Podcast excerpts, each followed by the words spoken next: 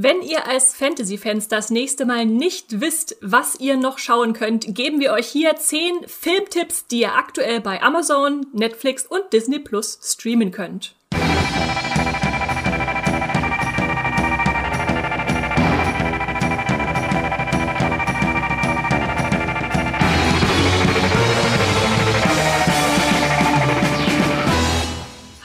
Und herzlich willkommen zu Streamgestöber, dem Moviepilot Podcast, wo wir meistens über Serien reden, aber ab und zu dann auch mal uns den Streaming Filmen zuwenden und das haben wir heute wieder vor und zwar wollen wir einen, ja, ich sag mal Genre Tipp äh, Deep Dive machen und uns diesmal ganz dem Fantasy Genre widmen, damit ihr Harry Potter und Herr der Ringe und sonstigen Fantasy Fans da draußen wisst, was ihr schauen wollt und könnt, äh, wenn es mal nicht wieder nach Hogwarts oder nach Mittelerde gehen soll, sondern mal woanders hin. Und damit ich das hier als, äh, ja, ich sag mal, professioneller Fantasy-Fan der Redaktion nicht allein tun muss, habe ich mir Matthias an meine Seite geholt. Hallo Matthias. Hallo Esther beziehungsweise wir sind natürlich nicht Seite an Seite heute, sondern wieder magisch über äh, die Wunder des Internets verbunden, wie durch äh, wie durch Zauberhand und äh, ja, ich freue mich sehr, dass wir jetzt mal wieder über Filme reden können und uns da äh, meinem, ich würde sagen, ja, schon Lieblingsgenre zuwenden. Also, da hatte ich natürlich meine Finger zu im Spiel, aber ich weiß, dass du auch ganz gerne Fantasy Unterhaltung siehst, oder? Oh ja, also Fantasy-Filme, dagegen habe ich eigentlich nie was einzuwenden. Das ist schon ein eines der besseren Genres, wobei ich jetzt auch nicht sagen will, dass es ein schlechteres Genre gibt. du bist ja ja genau Filmfan für alles eigentlich auch. Ähm. Aber wenn du zurückdenkst, könntest du noch sagen, was so deine Fantasy-Liebe entfacht hat, als du äh, jünger warst? Ich glaube, das ist eine super langweilige Geschichte. Sehr viele Menschen aus meiner Generation sind mir irgendwann äh, Harry Potter und der Herr der Ringe in die Hände gefallen und äh, da, da war es um mich geschehen. Nee, das waren definitiv die Auslöser und ich kann mich auch daran erinnern, ich habe dann diese ganze Welle mitgenommen von Aragon, die Chroniken von Narnia, äh, was gab's noch alles. Also da haben ja hier Percy Jackson ganz viele Filme versucht, äh, daran anzuschließen. Faszinierenderweise ist aber Harry Potter die einzige Reihe, bei der ich wirklich so tief eingetaucht bin, dass auch lange Zeit die Bücher vor den Filmen da waren, beziehungsweise das sogar eine Bedingung war, bitte erst das Buch lesen, bevor es ins Kino geht. Und äh, das habe ich bei den anderen ähm, Reihen, Filmreihen nicht gemacht. Also ich meine, bei Aragon, Narnia und so hätte es ja auch massig Material gegeben. Ich glaube, da steckst du ein bisschen tiefer drin, oder? Ja, bei mir hat es auf jeden Fall auch so mit der Literaturliebe angefangen. Witzigerweise, also klar habe ich äh, Harry Potter und, und Herr der Ringe auch schon relativ früh gelesen, aber ich bin immer so ein Bibliothekskind gewesen, habe dann wahllos in der Fantasy-Abteilung irgendwelche Bücher aus dem Regal gezogen und äh, festgestellt, ach ja, das Cover sieht cool aus, wie man das als Kind so entscheidet, ne? Und dann mich da mal so durch äh, verschiedenste Welten gelesen. Und da hat mich auch ganz viel äh, noch so Cornelia Funke geprägt, äh, Michael mhm, Ende ja. mit seiner unendlichen Geschichte. Oder hat ja auch ganz viel Fantastisches, ja, selbst Jim Knopf ist ja noch viel Fantastisches bei ähm, Ottfried Preußler, als ich noch ganz klein war, so die kleine Hexe, das kleine Gespenst, der kleine Wassermann, alle kleinen Wesen und dann später so Krabatt, also ja, da äh, war ich auch viel so vom deutschen Fantasy geprägt und bin dann auch immer natürlich internationaler geworden. Was meine Familie komischerweise so gar nicht nachvollziehen konnte. Ich weiß nicht, wie das bei dir ist, aber äh, mit meinen Eltern äh, konnte ich nicht jetzt unbedingt sagen, komm, wir lesen oder schauen uns was Fantasy-mäßiges an. Das musste ich mir irgendwie selber so erobern. Och, doch. Also die Harry Potter Bücher, die sind bei uns schon ähm, im Kreis gewandert. Mhm. Ähm, hm. die Filme dann natürlich auch an vielen Gelegenheiten äh, zusammengeschaut auf DVD, keine Ahnung, im Kino. Ich fand es gerade sehr toll, dass du Cornelia Funke erwähnt hast. Da war ja hier auch äh, mindestens Drachenreiter, der Roman, kann ich mich dran erinnern. Auch den äh, äh, Ding Tintenherz habe ich den ersten gelesen, den Film dann gesehen. Und das war auch irgendwie so, so ein ganz komischer Zwiebelspalt, wo ich überhaupt nicht das Gefühl hatte, dass dieser Film ansatzweise die Bilder getroffen hat, die ich damals beim Lesen im Kopf hatte. Und da will ich jetzt gar nicht sagen, dass ich so eine richtig krasse Vorstellung von dieser Welt hatte. Aber ich wusste einfach nur, okay, nee, da, da, so das sieht nicht. wirklich kein ja, Meter ja. so aus, wie, wie, wie ich mir das vorgestellt habe. Ja, ich habe auch das äh, Gefühl, alle bisherigen Cornelia Funke-Verfilmungen, die haben einfach diesen Tonfall noch nicht einfangen können, den sie da wirklich in ihren Werken hat. Ich, ich hoffe immer noch auf eine gelungene Adaption, aber mal schauen. Kommt vielleicht noch. Bevor wir uns also ganz tief jetzt in ein paar wirklich tolle Fantasy-Empfehlungen im Streaming-Bereich und vor allem im Filmbereich äh, stürzen, gibt's hier aber erstmal noch ein paar Worte zu unserem Sponsor. Unser Podcast Streamgestöber wird gesponsert von Magenta TV, dem TV- und Streaming-Angebot der Telekom. Hier gibt es Fernsehen und Streaming gebündelt auf einer Plattform für zu Hause und unterwegs, egal bei welchem Internetanbieter. Mit Magenta TV könnt ihr nicht nur Fernsehen und habt einen praktischen Hub für Streamingdienste wie Netflix, Amazon Prime Video, Disney Plus oder RTL Plus. Als Bonus gibt's nämlich noch die Magenta TV Megathek kostenlos obendrauf. Und hier findet ihr eine riesige Auswahl an Serien und Filmen. Mit dabei sind auch Magenta TV Originals wie das deutsche Comedy Highlight Oh Hell sowie zahlreiche Magenta TV Exclusives wie die preisgekrönte Serie The Handmaid's Tale. Wie ihr zu Magenta TV und der Megathek kommt und welche verschiedenen Angebote es gibt, das erfahrt ihr über den Link in den Show Notes dieser Podcast-Folge. Und jetzt weiterhin viel Spaß im Streamgestöber.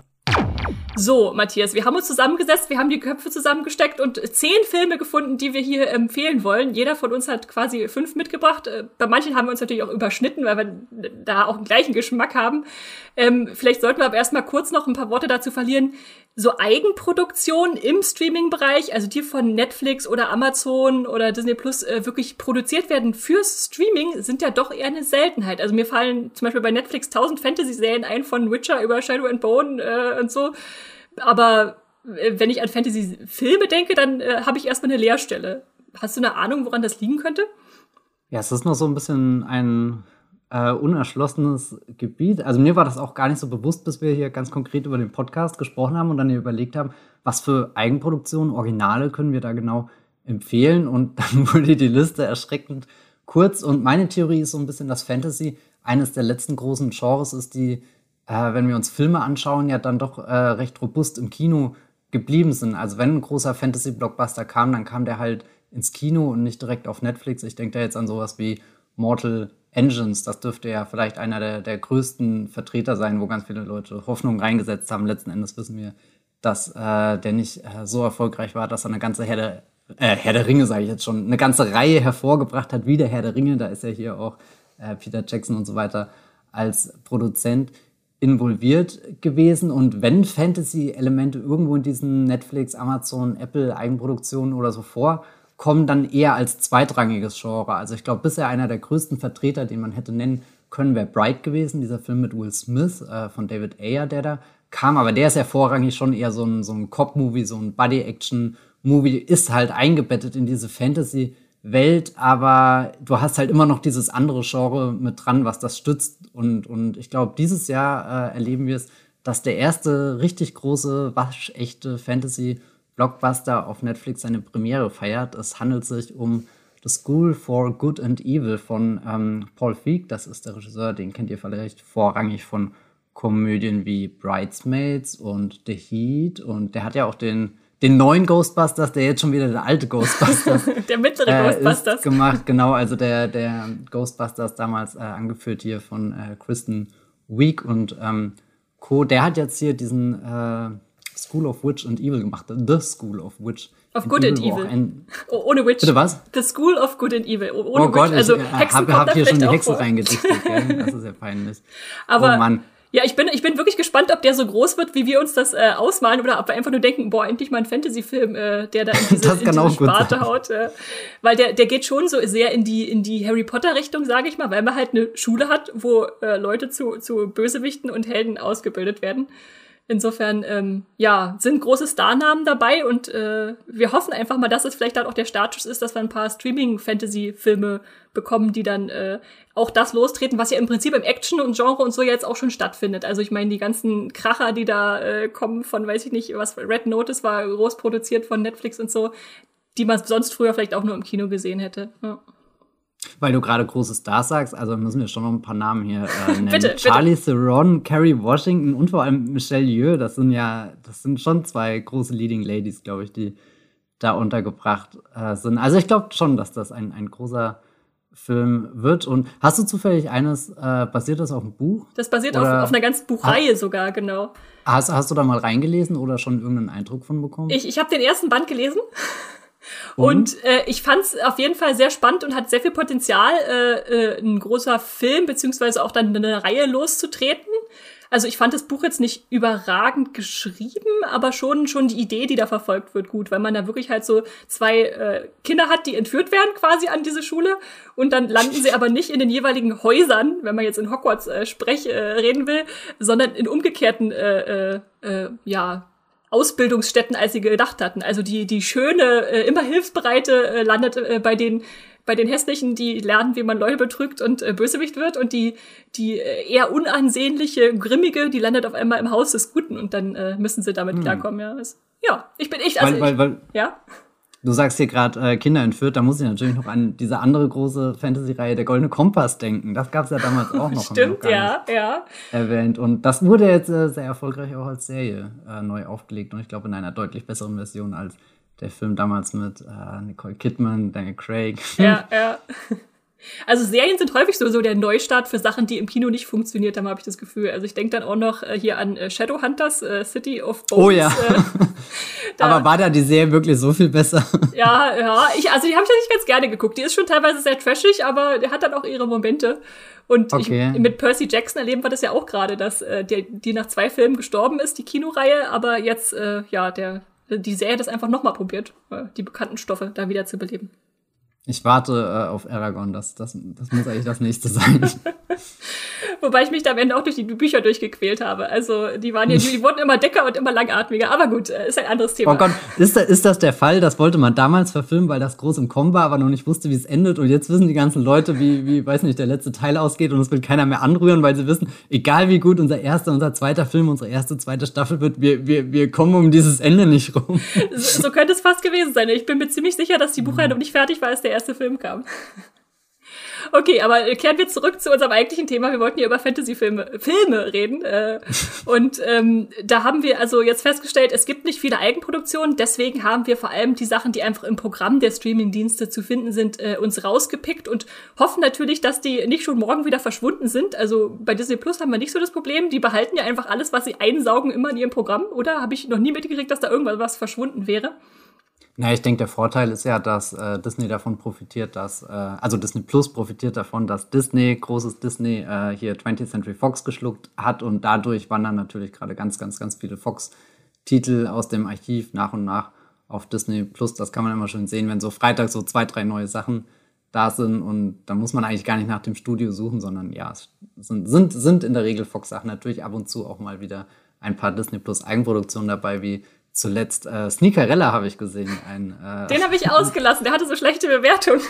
Der war dann doch recht charmant, vor allem war das ein Musical, was ich gar nicht wusste. Ja. Und also, abgesehen von dieser völlig dummen Prämisse und diesem Gimmick mit den Sneakern, ich glaube, das hat kein Mensch gebraucht, aber äh, ich fand, das war, war ein ziemlich solider Film dafür, dass ich mit einer Katastrophe gerechnet habe. Ja, ja, okay. Na gut, aber abgesehen jetzt von Disney Plus schmeißen ja schon auch äh, Amazon und vor allem auch Netflix äh, Sachen wieder regelmäßig aus dem Programm. Hm. Insofern, ja, hoffen wir, dass ihr diese Tipps jetzt hört und dann äh, euch auch anschauen könnt, bevor sie wieder weg sind. Aber ja, bei vielen habe ich das Gefühl, wirklich bei Amazon, die habe ich da schon zweimal, dreimal in den letzten, weiß nicht, äh, drei Jahren gesehen und die sind immer noch da. Also hoffe ich mal, dass sie so zum festen Programm eigentlich gehören und da jetzt nicht wieder abhauen werden in nächster Zeit. Ähm, generell haben wir uns so auf Fantasy-Filme konzentriert, die wirklich Fantasy sind. Also jetzt nicht nur so ein kleines Fantasy-Kirschlein irgendwo noch aufgesetzt bekamen oder dann doch eher in die Sci-Fi oder Horror- oder Superhelden-Richtung gehören, sondern wirklich, woran man denkt, wenn man als erstes an Fantasy denkt, würde ich jetzt mal behaupten. Und ja, wir hoffen, da ist eine schöne Mischung rausgekommen aus äh, sowohl Klassikern als auch Geheimtipps, die ihr vielleicht noch nicht kennt damit ihr nicht zum tausendsten Mal Harry Potter oder Herr der Ringe äh, gucken müsst, was natürlich auch eine Freude wäre, aber ein, bisschen, ein bisschen Abwechslung im Leben kann ja nicht schaden. Ich glaube, sonst wäre die ganze Liste einfach nur acht Harry Potter-Filme und mal schauen, ob wir noch den Rest mit Herr der Ringe auffüllen können. Ich, äh, wobei ich ja witzigerweise in letzter Zeit immer mal wieder gehört habe, dass Leute entweder Harry Potter oder Herr der Ringe mögen, wo ich dachte, das geht doch nicht, man kann sich doch nicht zwischen einem von beiden entscheiden. Okay. Wenn du dich, wenn du dich für eins entscheiden müsstest, Matthias, welches würde übrig bleiben? Nee, das, das ist einfach eine Entscheidung, da würde ich mich drücken, auch wenn ich einfach dann verschwinden würde so. Das ist eine Entscheidung, die werde ich nie in meinem Leben treffen. Äh, ich habe mir das eigentlich in den letzten Jahren schon zur Tradition gemacht, die Reihen einmal so äh, durchzuschauen, äh, Tendenz eher in den kälteren Jahreszeiten, wenn man sich da schön äh, wirklich, wirklich tief eintauchen kann. Und das ist auch jedes Mal eine unglaubliche Reise. Was ich aber sagen muss, bei Herr der Ringe sind es wirklich nur die drei Herr der Ringe-Filme. Die Hobbit-Filme, da hadere ich immer jedes Mal noch und versuche sie jedes Mal irgendwie neu zu entdecken. Und manchmal klappt so ein bisschen, aber so richtig glücklich bin ich damit noch nie geworden. Während, wobei vielleicht ist es ähnlich bei Harry Potter, sind es auch wirklich die, die acht Harry Potter-Filme. Und die Fantastic Beasts Filme, da war jetzt natürlich ein schöner Anlass, den äh, neuen Teil im Kino zu gucken und dann davor nochmal die ersten zwei Teile. Die, die gucke ich eher kreuz und quer. Also da erinnere ich mich an einen Sommer, da habe ich aus irgendeinem Grund irgendwie zweimal hintereinander gleich die, den Grindelwalds Verbrechen äh, geguckt, obwohl es eigentlich gar keinen Anlass dazu gab, außer dass er zufällig gerade auf Netflix war. Und das war, war auch ein, ein, eine beglückende Erfahrung. Aber ja. Na, sehr schön, okay. Dann würde ich sagen, starten wir mit unserem ersten Film und das ist äh, einer, den ihr bestimmt schon mal gehört, wenn nicht sogar schon gesehen habt. Äh, das ist Der Sternwanderer oder Stardust im Englischen, wie er heißt. Der äh, ist äh, in den USA 2007 produziert worden und den findet ihr aktuell bei Netflix und auch schon längere Zeit bei Netflix. Das ist einer dieser Filme, die ich vorhin erwähnt habe, die da schon sehr, sehr lange herumscharwenzeln. Und die, äh, Und bei mir gehört jetzt zu diesen Filmen, die ich immer wieder gucken kann und die bei jedem Mal gucken ich noch ein Stück weiter hoch bewerte bei Movie Pilot. Ich weiß nicht, ob du auch solche Filme hast, Matthias, aber wo ich immer denke, ach, der ist eigentlich noch ein Stück besser, als ich ihn schon beim ersten Mal bewertet habe. Ja, doch, das gibt's definitiv. Ich weiß gar nicht, was da so der letzte ist, der, der, der aktiv sehr viel gewandert ist. Also ich merke oft, dass es so, so, ich gucke einen Film einmal und dann nach langer Zeit wieder und dann macht er einmal einen größeren Sprung oder überhaupt einen Sprung ich kann mich auf alle Fälle dran erinnern, dass Interstellar einer dieser Filme war, bei dem war ich am Anfang sehr geizig mit meiner Punktevergabe. Keine Ahnung warum. Und der ist, der ist hochgewandert, bis er jetzt eigentlich fast gar nicht mehr weiter wandern kann. Aber Interstellar ist schon wieder falsches Genre hier. Ja, ja, okay. Na, jedenfalls, der Sternwanderer hat bei Moviepilot eine Wertung von äh, 7,3, was äh, solide ist. Äh, bei mir sehr viel höher inzwischen. Und wer das gar nicht kennt, vielleicht kurz was zur Handlung. Wir haben äh, Tristan, der hat äh, eine Angebetete, die er unbedingt beeindrucken will, die aber leider nicht so von ihm beeindruckt ist und deshalb überschreitet er so als junger Bursche mit, äh, mit Abenteuerdrang äh, die Grenze. Es ist eine Mauer zum magischen Nachbarland. Da ist nämlich ein Stern, beziehungsweise eine Sternschnuppe zu Boden gefallen und er hat seiner Liebsten versprochen, die holt er sie ihr und äh, sie so, ja, ja, okay, wenn du mir die holst, dann, dann können wir vielleicht über Hochzeit reden. Also so, so der Klassiker, ne, der, der unerwiderten Liebe. Und äh, wie sich dann herausstellt, ist dieser Stern, der zu Boden gefallen ist, äh, eine Frau. Und der verbindet dann drei verschiedene Erzählungen, die in diesem Stern zusammenlaufen. Nämlich einerseits natürlich Tristan, der den Stern mit nach Hause nehmen will. Dann äh, mehrere Hexen, die dem Stern das Herz herausschneiden wollen, weil äh, der für ewige Jugend oder zumindest für sehr lange anhaltende Jugend sorgen würde. Und äh, im dritten noch ähm, ein paar Königssöhne, die deshalb hinter dem Stern her sind, weil der überhaupt erst vom Himmel geholt wurde, weil ihr sterbender Vater eine Kette äh, in den Himmel geworfen hat und damit aus Versehen den Stern runtergeholt hat. Und ja, wer diese Kette besitzt, soll dann der Thronfolger werden. Und äh, ja, so laufen dann mehrere ja, Erzählstränge in, in, in dieser Erzählung zusammen, sind wunderbar verbunden, haben Hinweise, die sich dann am Ende völlig über verblüffend auftun, dass sie dann doch irgendwie zusammengehören und ja, es ist für mich eine ganz, ganz großartige äh, Fantasy-Erzählung, die so schön eigenständig ist, eine eigene Welt erschafft, eine eigene Geschichte erzählt und auch abgeschlossen ist. Also ich muss danach jetzt gar nicht noch einen Film gucken, der irgendwie da weiter anschließt, sondern es ist einfach so, da kann man immer wieder zurückkehren und äh, sich in diese Spannung und doch auch sehr verschmitzte stürzen, was der Film so mitbringt. Äh, du hast den auch gesehen, oder Matthias? Ja, früher sogar ziemlich regelmäßig, jetzt in den letzten zehn Jahren glaube ich gar nicht mehr.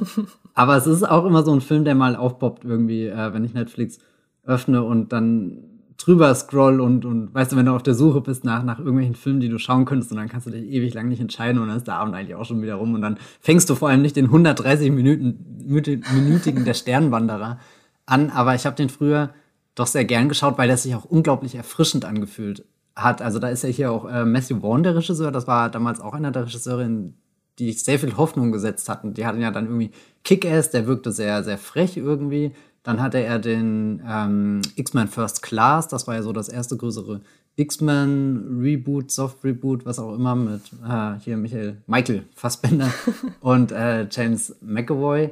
Und dann eben der Sternwanderer. Und das waren so, so drei sehr erfrischende Impulse irgendwie in Genres, in denen du ja schon ganz viele verschiedene Filme gesehen hast. Also hier Superhelden und Fantasy. Und, und dann beginnt diese Reise und ja, der hat mich schon immer richtig unterhalten. Ich find's witzig, dass du, dass du das Pferd jetzt äh, von vorne quasi aufzahlst. Bei mir ist es immer so, ich kenne Matthew Vaughn jetzt vor allem als ja der Regisseur der Kingsman-Filme oder so. Der hat ja ganz viel so Kick-Ass in, so in die Richtung gemacht. Und dann gehe ich jetzt immer zurück und bin immer wieder erstaunt, dass der bei der Sternwanderer äh, verfilmt hat, was ja eigentlich auch eine, eine Buchvorlage ist äh, von äh, Neil Gaiman, der uns sicherlich als, als Fantasy-Fans auch äh, ein Begriff ist, wenn man jetzt so an die Serie Good Omens bei Amazon denkt oder Lucifer, American Gods hat er, glaube ich, auch die Vorlage geschrieben. Mhm. Und jetzt kommt ja auch The Sandman äh, dieses Jahr noch, was auch von auf, auf einem Comic von ihm basiert. Also der hat auf jeden Fall sehr viel äh, Fantasy-Esprit, den er mitbringt äh, und der da schon sich erstmals in der Sternwanderer zeigte. Und ich glaube, was, was mir so besonders gut gefällt an der Sternwanderer ist einfach dieser Tonfall, den der Film mitbringt, weil er sich einerseits schon für diese Welt und diese Abenteuergeschichte interessiert, die er erzählt, aber dabei auch unglaublich viel Leichtigkeit hat. Also ich meine, wir haben da Hexen, die irgendwelchen Frauen das Herz rausschneiden wollen, aber es ist irgendwie so, so leichtfüßig erzählt, ähm, äh, dass es eigentlich jetzt nicht so schwer anfühlt, sondern immer wieder auch von, von Witzen gebrochen wird und ähm, wir dann gerne dazu sehen, was dann als nächstes passiert und die Figuren alle jetzt nicht super unsympathisch werden, obwohl natürlich auch die Prinzen rumlaufen und sich gegenseitig äh, ermorden. ähm, und äh, ja, dann haben wir so lustige Sachen wie eine, weiß nicht, eine Ziegenkutsche oder, oder äh, Geist, die Geister, also die Prinzen sterben und dann sehen wir sie immer als Geister noch in irgendwelchen Spiegeln oder so und die sind alle so in, in wie sie gestorben sind, eingefroren. Also der eine äh, ist irgendwo auf dem Stein geprallt und hat deshalb so ein plattes Gesicht oder der andere ist ertrunken und ist deshalb die ganze Zeit nass. Das sind einfach so, so nette Detailideen, die dem dann Ganzen noch irgendwie noch Fleisch oder irgendwie so Ideenreichtum äh, geben, das mir sehr gut gefällt.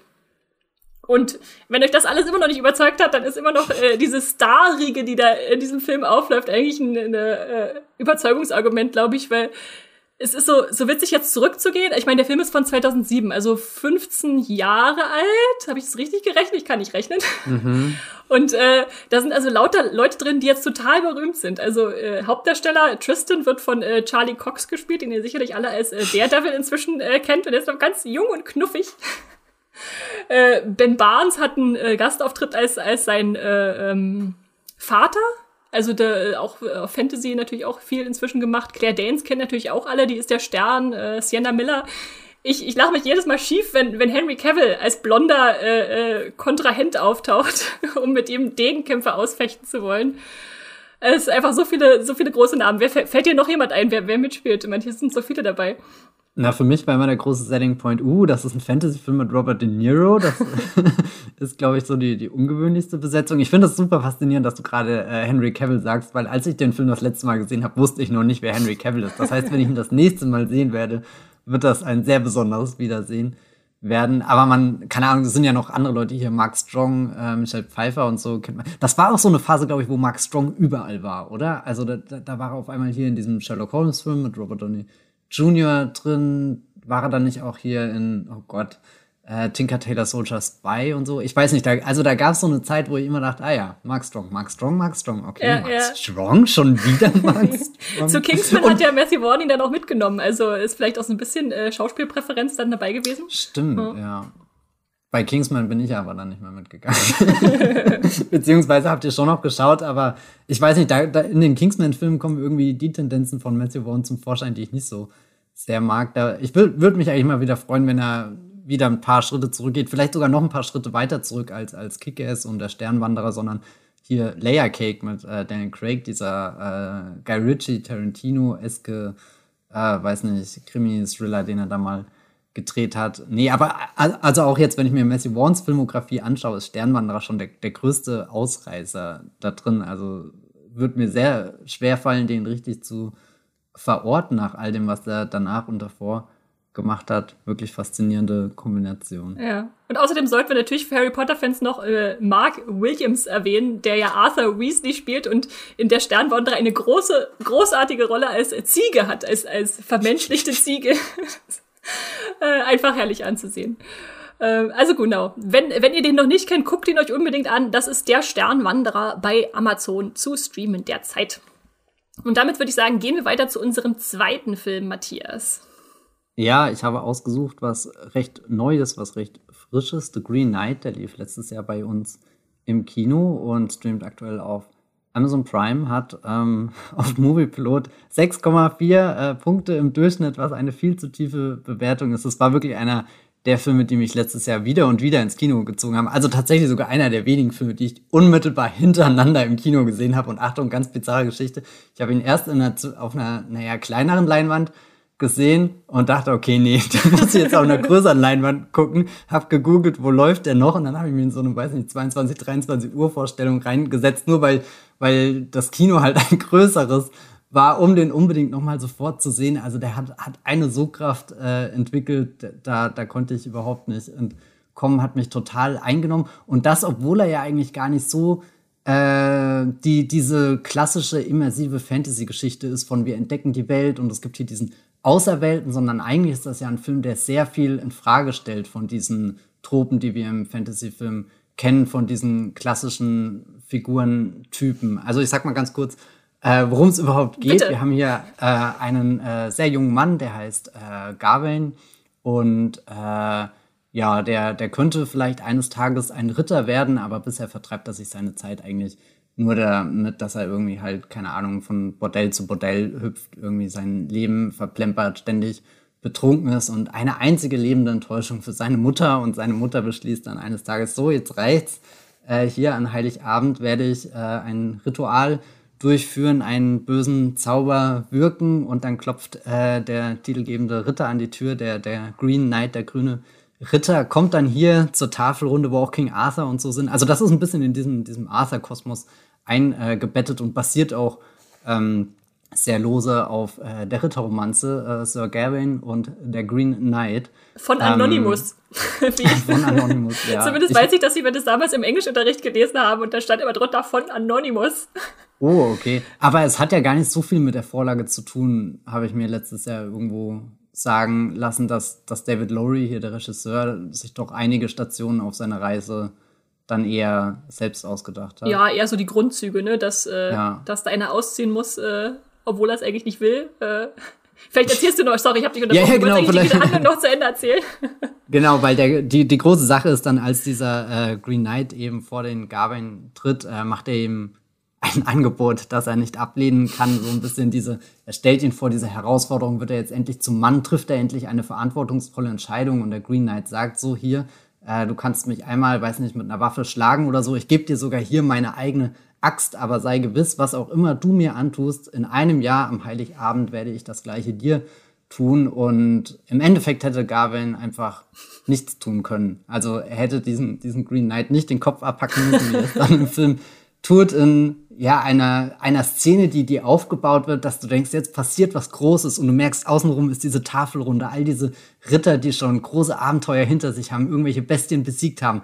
Und, und das ist schon die alte Generation, also die hat schon, schon, schon viel erlebt und äh, guckt jetzt gespannt diesen jungen Mann an und dann holt er aus, schlägt den Kopf ab und es ist einfach völlig unspektakulär. Also so irgendwo schon Spektakel, weil jemand der Kopf abgeschlagen wird, das ist jetzt nicht allzu brutal oder so, aber es hat überhaupt nicht dieses äh, Erlösende oder Kathartische und überhaupt nicht dieses, ich bin jetzt zum Mann geworden, zum Ritter, nennt mich ab jetzt Sir, sondern er hat ja einfach nur sein eigenes Todesurteil damit unterschrieben, weil der Green Knight setzt sich den Kopf einfach wieder auf, beziehungsweise nimmt unter, das, äh, unter unterm Arm mit, reitet davon und sagt so, in einem Jahr sehen wir uns wieder.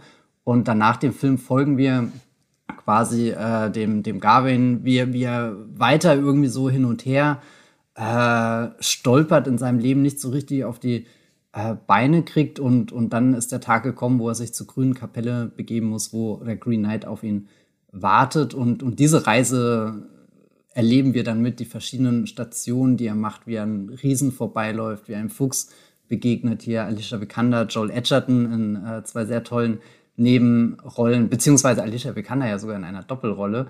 Ähm, und das sind halt alles so, so, so Momente, wo, wo viel hinterfragt wird, was, was diesen Heldenmythos angeht, wo viel überprüft wird, so was, was tut er denn, was denkt er, was von ihm erwartet wird, was, was hält er von sich selber. Und also manchmal habe ich das Gefühl, das ist ein sehr düsterer und grimmiger Film. Und gerade in so einer Zeit, wo wir überschwemmt werden eigentlich von, von strahlenden Superhelden-Geschichten, wo es darum geht, die Welt zu retten, wo, wo eine, eine so eine Figur überlebensgroß gezeichnet ist und, und er trifft ja irgendwie eine falsche Entscheidung nach der anderen Und selbst dann, wenn, wenn er wieder äh, an diesen Punkt kommt, wo sich der Kreis schließen könnte, stellt er diese Frage, wie, und das war's? Und dann kommt so zurück, ja, das war's, was hast du denn erwartet? Also so ein, ein Film, der, der au aussieht, als könnte er das größte Fantasy-Epos sein, der aber dann am Ende sagt, nee, das, das, das war's jetzt, es gibt nichts Größeres. Und weiß nicht, das, das hat mich total fasziniert einfach, wie, wie, ähm, wie geistreich der Film doch so, so viele Erwartungen unterwandert, die man an dieser Art von Geschichte, an dieser Art von Kino hat und dabei dann auch wirklich sehr, sehr poetische Bilder findet, in denen man sich verlieren kann. So im Endeffekt jede dieser, dieser Stationen, ja, hat, hat einen eigenen Charakter, hat eine eigene Farbe. Mal ist es eher so ein bläulicher Wald, mal ist es dann fast schon so was Giftgrün-Gelbiges, wenn er sich dieser Kapelle nähert und so weiter. Ich habe jetzt super viel geredet. Aber, aber ja, es ist, weiß, äh, du, du liebst diesen Film auch sehr. ja, Erzähl ja. du mal was. Ich, ich fand es total spannend, dass du gerade darüber eingestiegen bist, dass der eigentliche Akt dieses Kopfabschlagens äh, des grünen Ritters so unspektakulär ist, weil ich da das auch unterschreiben würde. Ich in dem Moment aber auch dachte, das, das muss jetzt gar nicht riesengroß inszeniert werden, weil allein schon diese Geste, dass er da jetzt was tut und man denkt ja schon voraus und denkt, wa warum macht er das überhaupt? Äh, das ist doch äh, völlig sinnlos, äh, jetzt äh, nur zu zeigen, er, ist, er will der Held sein und damit sein eigenes Todesurteil vielleicht zu unterschreiben. Aber das macht ja dann auch gerade die Faszination aus, weil halt er so ein ambivalenter Mensch ist, den man nicht unbedingt durchschaut von Anfang an, okay, der will jetzt hier sich seine Lorbeeren verdienen oder so. Und genau für mich ist äh, The Green Knight definitiv jetzt auch kein Fantasy-Film, den man wegen der, äh, weiß ich nicht, äh, Figurenbeziehungen zueinander schaut oder wegen, wegen der Magie, die da irgendwie ausgeübt wird, sondern wirklich für, für dieses Schwelgen der Bilder, wo, wo du jetzt auch schon ein bisschen drauf eingestiegen bist, dass man da äh, einfach gerade im Kinosaal, ich, ich weiß nicht, ob es auch im Streaming äh, rüberkommen wird, da bin ich, müsste ich mal mit jemandem sprechen, der den Film nur im, im, im Kino gesehen hat aber einfach dieses, dieses Reingeben sich in die Landschaften und dessen, was sich da so entfaltet. Also ich weiß noch, wie ich im Kino saß und dann gibt's eine unglaublich lange Sequenz, wo er einfach nur eine Straße runterreitet durch diese Landschaft. Und am Anfang denkt man, okay, die dauert jetzt ganz schön lange, die Einstellung. Und irgendwann lehnt man sich so zurück und denkt, ja, jetzt bin ich richtig angekommen im Film. Jetzt, jetzt geht diese Reise los, diese, diese Heldenreise, wenn man so will. Und äh, ja, das ist schon ein sehr faszinierendes Erlebnis, was jetzt nicht so die klassische Fantasy ist, äh, wie man sie sonst so kennt, auf jeden Fall. Ich finde es schön, dass du diesen Reisenaspekt betonst, weil das ist ja zum Beispiel was, was ich beim Herr der Ringe liebe. Du mhm. hast wirklich das Gefühl, die sind da im Auenland dieser, dieser kleinen, überschaubaren Welt, die du vielleicht sogar noch als Außenstehender kennst du dich dann gut aus. Ah ja, da geht's nach, weiß nicht, Hobbing und weiß nicht, da hinten, wenn ich links bei der großen Eiche abbiege, komme ich, weiß nicht, irgendwie nach Bruchtal oder so. Da hast du ja noch das Gefühl, äh, du kennst dich aus und es wird immer größer, immer länger und du, du merkst auch irgendwie, wie die, weiß nicht, die Körper zerfallen, wie die äh, Augenringe größer werden und, und hier auch dieses, also er ist halt einfach ein, ein Mensch, der jetzt nicht sonderlich ausgestattet ist wie einer dieser vielen Superhelden, sondern der muss halt diesen langen Weg auf sich nehmen. Und was, was mir da, also wirklich auch die Szene, wo ich gesagt habe, ich muss den jetzt sofort nochmal auf einer größeren Leinwand sehen, war der Moment, wenn er in so einer Weite läuft und du siehst ganz weit entfernt, verschwommen im Nebel, diese Riesen und er ist auf dieser Weise mhm. und dann äh, fängt die Kamera sich das Drehen an und du hast dazu das Ticken von der Uhr, also wieder dieser, dieser Countdown, der runterläuft von, äh, okay, er, er läuft ja gerade eigentlich seinem Tod entgegen und dabei äh, bewegt sich eben die Kamera, wie als wäre sie an den Uhrzeiger gebunden, sprich auch irgendwie gerät seine Welt jetzt so komplett aus den Fugen und weiß nicht, das war einfach ein, ein, ein unglaubliches Bild. Also wenn, wenn ein Film einen aufsaugen kann, dann, dann mit, mit dieser äh, Einstellung wirklich ganz ja, stark. Ja, und interessanterweise sind ja die ganzen, ich nenne sie mal Sidequests, die er zwischendurch hat. Also, weiß ich, da gibt's einen Fuchs, der ankommt und dann gibt's da diese Nymphe, wenn man so will, und ein Dieb, der vorbeischaut. Das sind alles so, so kleine Sachen, die ihm halt passieren auf der Reise und die schon irgendwie auch für diese, diese Bildgewalt unterstreichen, aber die dann doch eher nebensächlich sind, weil es doch um die innere Reise ja auch äh, äh mhm. geht, die er dann äh, mit sich ausmachen muss, mit sich ganz allein. Und äh, dazu passt dann, finde ich dann äh, vielleicht abschließend doch auch spannend, dass ja Dev Patel danach äh, in den sozialen Medien auf einmal als, als heiß zertifiziert wurde, also weil er so eine völlig andere Rolle gespielt hat als, als sonst so. Äh, weil dieser, dieser brütende Ritter, sonst war er immer eher so der äh, verdattete Nerd, äh, ihm dann jetzt auch mal eine Möglichkeit gab, eben sein eigenes Bild umzudrehen. Genau wie halt äh, ja in dem Film das, das Heldenbild, das Ritterbild äh, unter die Lupe genommen wird und vielleicht äh, auf den Kopf gestellt. Ja. Ja, äh, so viel also zu The Green Knight. Äh, ich würde sagen. Ich glaube, wir können den ganzen Podcast über The Green Knight machen. wollen wir die anderen acht Filme nicht vielleicht einfach überspringen? äh, nein, ich glaube, wir lassen es jetzt mit diesem angeteaserten äh, äh, genug. Wir wollen ja, wir wollen ja nicht äh, richtig spoilern, sondern nur ein bisschen Lust machen, äh, euch da vielleicht mal reinzubegeben.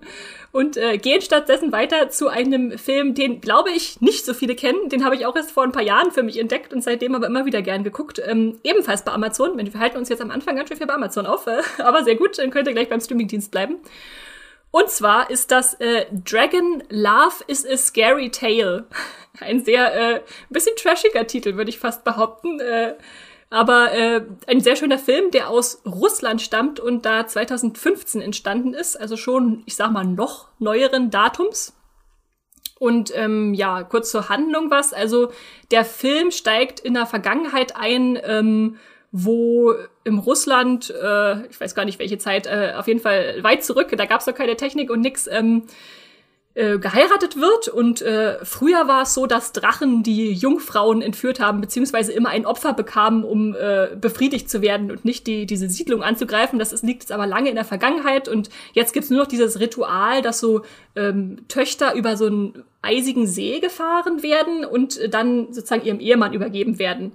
Und ist eigentlich ja, wie gesagt, einfach nur noch äh, so eine Zeremonie, die da stattfindet. Aber in diesem Jahr kommt dann tatsächlich ein Drache an und entführt die Her Herzogstochter Mira ähm, und verschleppt sie. Äh, ja, dieser Drache bringt sie dann auf eine Insel und da ist sie dann so im fast schon Südsee-Feeling äh, äh auf so einem riesigen Schädel gefangen, der da aufragt aus dem Wasser.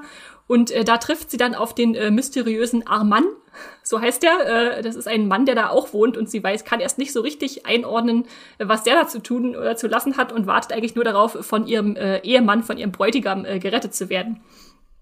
Nun nimmt aber dieses äh, Märchen, was es ganz klar ist, dann auch äh, diese Drache- und Prinzessin-Geschichte, die ja da eindeutig drin steckt und äh, dreht die auch so ein bisschen um, beziehungsweise dann wird's eher zu einer, ich sag mal, schöne und das Biest-Geschichte, denn äh, wer den englischen oder den russischen Titel äh, des, äh, des, Film, äh, kennt, äh, des Films kennt, äh, das ist äh, I Am Dragon oder On Drakon äh, im Russischen irgendwie, äh, wird dann schon wissen, das stellt sich auch ziemlich schnell raus, dass dieser Mann, den sie da trifft, eigentlich der Drache ist, der sich da verwandeln kann und sie mitgenommen hat. Und dann äh, wird so ein bisschen aufgemacht, ja, was, was ist eigentlich äh, sein Ziel, was ist ihr Ziel, was wollen sie beide im Leben erreichen. Und das ist einfach mit so, äh, ich sag mal, eine relativ einfache Geschichte, aber mit wirklich schönen Bildern untermalt. Und man muss auch zugeben, nicht ganz ohne Kitsch. Also die sind dann auch schon mal am Strand und dann wehen da so ein paar Blüten äh, durch den Wind. Aber es ist einfach äh, eine wirklich, wirklich schönes äh, Fantasy-Setting, was mich so ein bisschen an so tschechische Märchenproduktionen, die früher ganz viel im, im Fernsehen liefen, erinnert hat. Also hat jetzt, äh, die damals natürlich nicht so dieses Kinobudget hatten, was man hier durchaus sehen kann, sondern so einen ja, osteuropäischen Einschlag, der einfach nochmal so einen anderen Tonfall mitbringt. Und das fand ich deshalb auch schön, das äh, hier unbedingt mal mitzubringen, weil das äh, wirklich ein Fantasy-Film ist, den man nicht äh, verpassen sollte, auch wenn er jetzt vielleicht mal nicht aus den USA kommt, äh, sondern aus Russland. Hast du davon schon jemals gehört, Matthias? Von Dragon Love is a Scary Tale? Ich muss gestehen, der Film hat mir nichts gesagt, bis du ihn hier auf diese Liste äh, gepackt hast. Ich habe es jetzt leider auch nicht geschafft, den am Wochenende noch schnell vor dem Podcast zu schauen. Am neugierigsten bin ich gerade aber tatsächlich geworden, als du tschechische Märchen eingeworfen hast, weil damit verbinde ich wirklich so einige albtraumhafte äh, Bilder. Und ich weiß gar nicht, ob im positiven oder im negativen, aber wirklich, die haben sich eingebrannt in den Kopf und, und die stehen für mich auch wirklich für sehr viel Fantasie und Magie irgendwie, obwohl sie ja mit so äh, wenigen Mitteln irgendwie geschaffen wurden und du rein theoretisch überall den Kostümfundus erkennen kannst, der da seine Finger im Spiel hatte und trotzdem als, als Kind mega intensive Erfahrung, diese, diese Märchen immer da zu gucken. Ja, da, ich finde auch, da kommen diese ganzen deutschen Märchenproduktionen, diese Einstünder, die jetzt immer zu Weihnachten oder so laufen, auch gar nicht ran an das, was da so äh, produziert wurde. Also ich meine, drei Haselnüssel für Aschenbrödel, ist das eigentlich eine, eine tschechische Co-Produktion? Ich weiß gar nicht. So in die Richtung geht das auch ein bisschen. Aber man sieht es vor allem auch, finde ich jetzt, äh, um nochmal zu dem Film zurückzukommen, an diesem Set, was da so aufgemacht wird, dass das schon eine andere Optik hat, auch so in den Kostümen, mhm. wie die, wie die aufgemacht sind, so fast schon in Trachten traditionell mit Perlen und dann hängt dann da irgendwas runter, also wunderschön anzusehen und aber auch im gesamten Aufbau des Sets, also diese, diese Arena fast die, fast, die ich am Anfang beschrieben habe, dieser See, wo man so fürs Ritual rüberschippern muss in einem Boot, also sie legt sich dann da fast rein, wie so eine, wie man es so aus Filmen kennt, wenn jemand bestattet wird, in einem, weiß ich nicht, äh, von, von Blüten umrundet und dann wird man an einem Seil da durchgezogen und dann siehst du das da von oben wie so ein Kreis, äh, in dem die Eisschollen schwimmen Und dann kommt da so ein Drache von oben angeflogen. Das ist einfach auch optisch total schön anzusehen. Und äh, das finde ich gehört halt zu Fantasy auch immer dazu, dass man nicht nur eine, eine schöne Geschichte hat, sondern auch ein bisschen die Schauwerte das dann auch unterstützen. Und klar sind die Drachen jetzt, der ist der Drache jetzt nicht äh, wie Game of Thrones animiert mit Milliarden, die da reingeflossen sind, gefühlt in, in die Animation. Aber ich finde, er kann sich trotzdem sehen lassen, was, was man sich da anguckt. Also man denkt jetzt nicht die ganze Zeit, wie zum Beispiel in äh, Merlin Staffel 1, um mal eine Serie anzuführen, wo es schlechte Drachen gibt.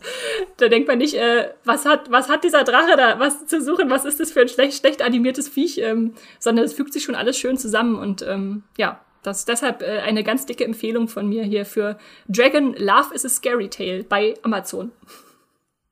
Ich finde, es ist auch immer ziemlich wichtig. Also, oder ein Spezialeffekt muss nicht immer auf dem technisch neuesten Stand sein, um zu überzeugen, sondern es ist wichtig, wie er in den Film eingebaut wird, wie damit umgegangen wird. Und da muss ich jetzt nochmal auf The Green Knight zu sprechen bitte, bitte. kommen.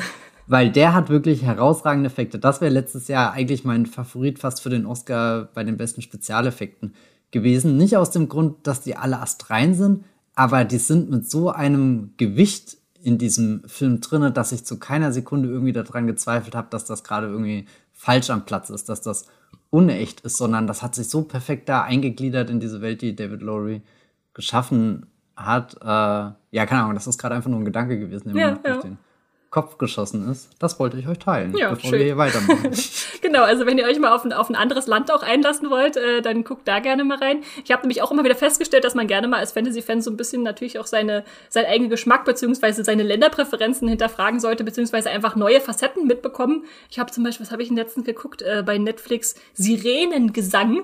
Das ist eine mhm. polnische mhm. Fantasy-Produktion über zwei äh, äh, ja, Sirenen, Meerjungfrauen äh, in, in ihrer düstersten äh, Auswuchs, die die Menschen fressen, die dann in einen Erotikclub kommen, um da zu arbeiten. Und das war so, es war total faszinierend, äh, da mal einzusteigen über so einen völlig, völlig anderen Dreh, aber genau.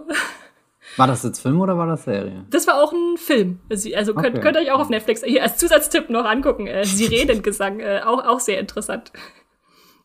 Aber wir gehen lieber zu unserem nächsten äh, Tipp weiter, den bestimmt sehr viele von euch kennen, aber der hier einfach mal auch dazu gehört als Animationsfilmvertreter, nämlich Chihiros Reise ins Zauberland. Ja, ich glaube, wenn wir über Fantasy-Filme bei großen Streamingdiensten reden müssen, dann, dann müssen wir Ghibli kurz ansprechen. Netflix hat da ja eine ganze Stange von äh, Das Schloss im Himmel, äh, Prinzessin Mononoke, Nausicaa aus dem Tal der Winde, äh, mein Nachbar Totoro, keine Ahnung, ganz, ganz, ganz viele verschiedene Sachen und wir haben Shihiro ist, glaube ich, so der To-Go äh, Ghibli oder ich weiß nicht. Und ich finde, der erschafft einfach eine wahnsinnig tolle ähm, Fantasy-Welt, in die wir nach und nach immer tiefer einsteigen. Am Anfang äh, gibt es ein kleines Mädchen, das mit seinen Eltern umzieht. Also da ist schon eine große Bewegung eigentlich in dem Film drin und mit dieser großen Bewegung ist auch viel Unsicherheit verbunden. Wo kommt man denn da eigentlich hin, wenn man da sein Leben zurücklässt, das man bisher gelehrt, äh, gelebt hat, nicht gelehrt hat? ein neuer Ort, neue Umgebung und, und da ist dann auch gleich so, so, so ein verlassener Vergnügungspark. Also irgendwas Geheimnisvolles und, und es ist, äh, die, die Atmosphäre ist zwischen, eigentlich will ich hier nicht sein, können nicht wieder zurück und okay, das ist wirklich ein sehr seltsamer Ort. Und schau mal, da hinten ist ein Restaurant und was gibt's denn da Leckeres? Und da gibt's die leckersten Sachen der Welt und die Eltern fangen einfach äh, das Essen an verwandelt sich in Schweine und Hilfe. das ist schon äh, eigentlich super gruselig. Ich frage mich oft, wie, wie Shihiro wirkt, wenn man den wirklich als kleines Kind schaut. Äh, ich weiß nicht, ich habe den, äh, glaube ich, das erste Mal gesehen, da war ich halt so im aber, Jugendlichen. Ja, gruselig. Also es gibt schon auch gruselige Momente. Ich habe aber auch jetzt, als ich gerade noch mal geguckt habe, festgestellt, es ist schon der am wenigsten gruseliger, also der so ein bisschen diese, diese, äh, diesen Schritt erleichtert, sich dann auch mal vielleicht, wenn man nicht so viel Animes guckt, darauf einzulassen, weil zum Beispiel ja. Prinzessin Mononoke, der ist ja mega düster, den würde ich jetzt meinem Kind ja nicht so unbedingt richtig. vorsetzen. Genau, aber Shihiro ist, glaube ich, hat noch ein bisschen was Kindliches und ein bisschen was Düsteres und bringt es, glaube ich, auf eine ganz gute Balance-Ebene. Ja. ja. also zwischen mein Nachbar Totoro und äh, Prinzessin Mononoke ist äh, Shihiro der, der faire Ausgleich. auf alle Fälle, wo sich dann die Eltern verwandelt haben. Also stell dir vor, du bist jetzt hier dieses kleine Mädchen und dann verändert sich schon die Umgebung um dich rum und dann verschwinden sogar noch diese zwei Personen, wo du dachtest, wenigstens in die kannst du vertrauen, in die kannst du dich festhalten. Also da bricht dann ganz viel weg, sehr viel Unsicherheit wird schon gesagt und, und dann taucht sie halt immer tiefer in diese, diese Fantasiewelt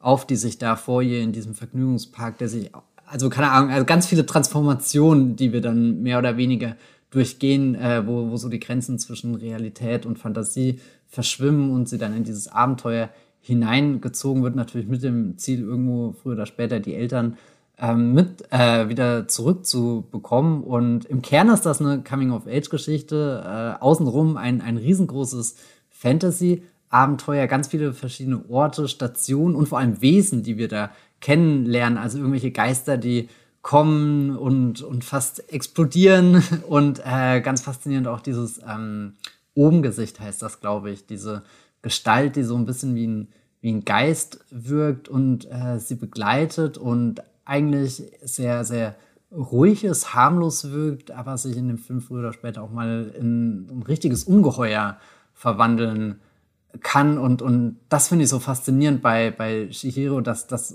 auch, auch dieser, dieser Gedanke von, was ist denn hier gut, was ist denn böse, dass ich glaube, wenn man mit diesen Fragen rangeht, kommt man nicht sehr weit, sondern man muss bei, bei jedem, jeder dieser Begegnungen neu herausfinden. Und darum geht es ja auch irgendwie für Shihiro, dieses Coming of Age, dieses, ich bin jetzt an einem neuen Ort, ich bin weg von meinen Eltern, ich erlebe hier gerade wirklich die größte Prüfung in meinem Leben und, und da muss sie ganz viele kleine, größere Entscheidungen treffen und, und hat halt auch Begleiter, wo, wo du dann nicht immer sicher bist, sind die jetzt auf ihrer Seite oder werden sie die verraten? Und ist es nicht vielleicht auch einfach nur gut, dass sie nicht ganz allein ist, dass da irgendwer dabei ist und dass sie mit diesen, diesen, an diesen Begegnungen wächst? Und also kann ich bin immer wieder beeindruckt, wie viel in diesem Film drinne steckt, dass es einfach nicht nur äh, weiß nicht, entweder diese Coming-of-Age-Geschichte so, oder einfach nur dieser wunderschöne Fantasy-Film, sondern dass es da ganz viele kleine Ebenen dazwischen gibt, die jetzt, und, und ich meine, der Film macht vor unseren Augen schon sehr viele verschiedene Ebenen auf, rein, rein visuell durch äh, äh,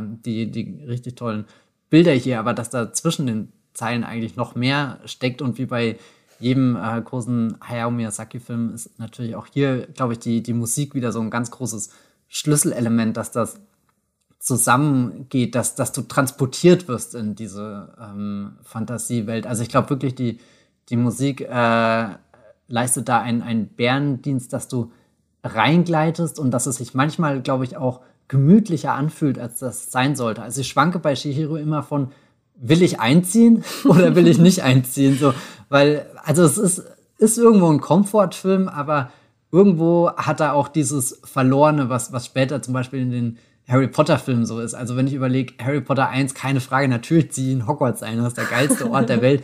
Aber sage ich das auch noch nach Harry Potter 6, wo ich gesehen habe, in, in welche Abgründe Draco und Harry und so gerissen werden, wenn sie irgendwie die, die, die falsche Zeile in einem Zauberbuch äh, lesen und so weiter. Ähm, ja, das ist ja. schon schon ein sehr, sehr spannendes Element, was definitiv Ver auch in versteh ich, Shihiro drin steckt. Ja, verstehe ich total, was du meinst. Auch was du gesagt hast zu dieser Dualität oder zu diesem Gut und Böse, dass man das nicht einfach so auseinanderhalten kann in dieser Fantasy-Welt. Also, ich meine, in diesem Badehaus der Götter, was ja unser Haupthandlungsort ist, mhm. da la laufen einfach total viele skurrile Gestalten rum. Schon allein, ich sehe seh mich da so gern um, wer da alles im Hintergrund, im Vordergrund rumsteht, äh, in unterschiedlichsten äh, Formen und äh, mit Körperauswüchsen und Augen und Nicht-Augen und weiß nicht was.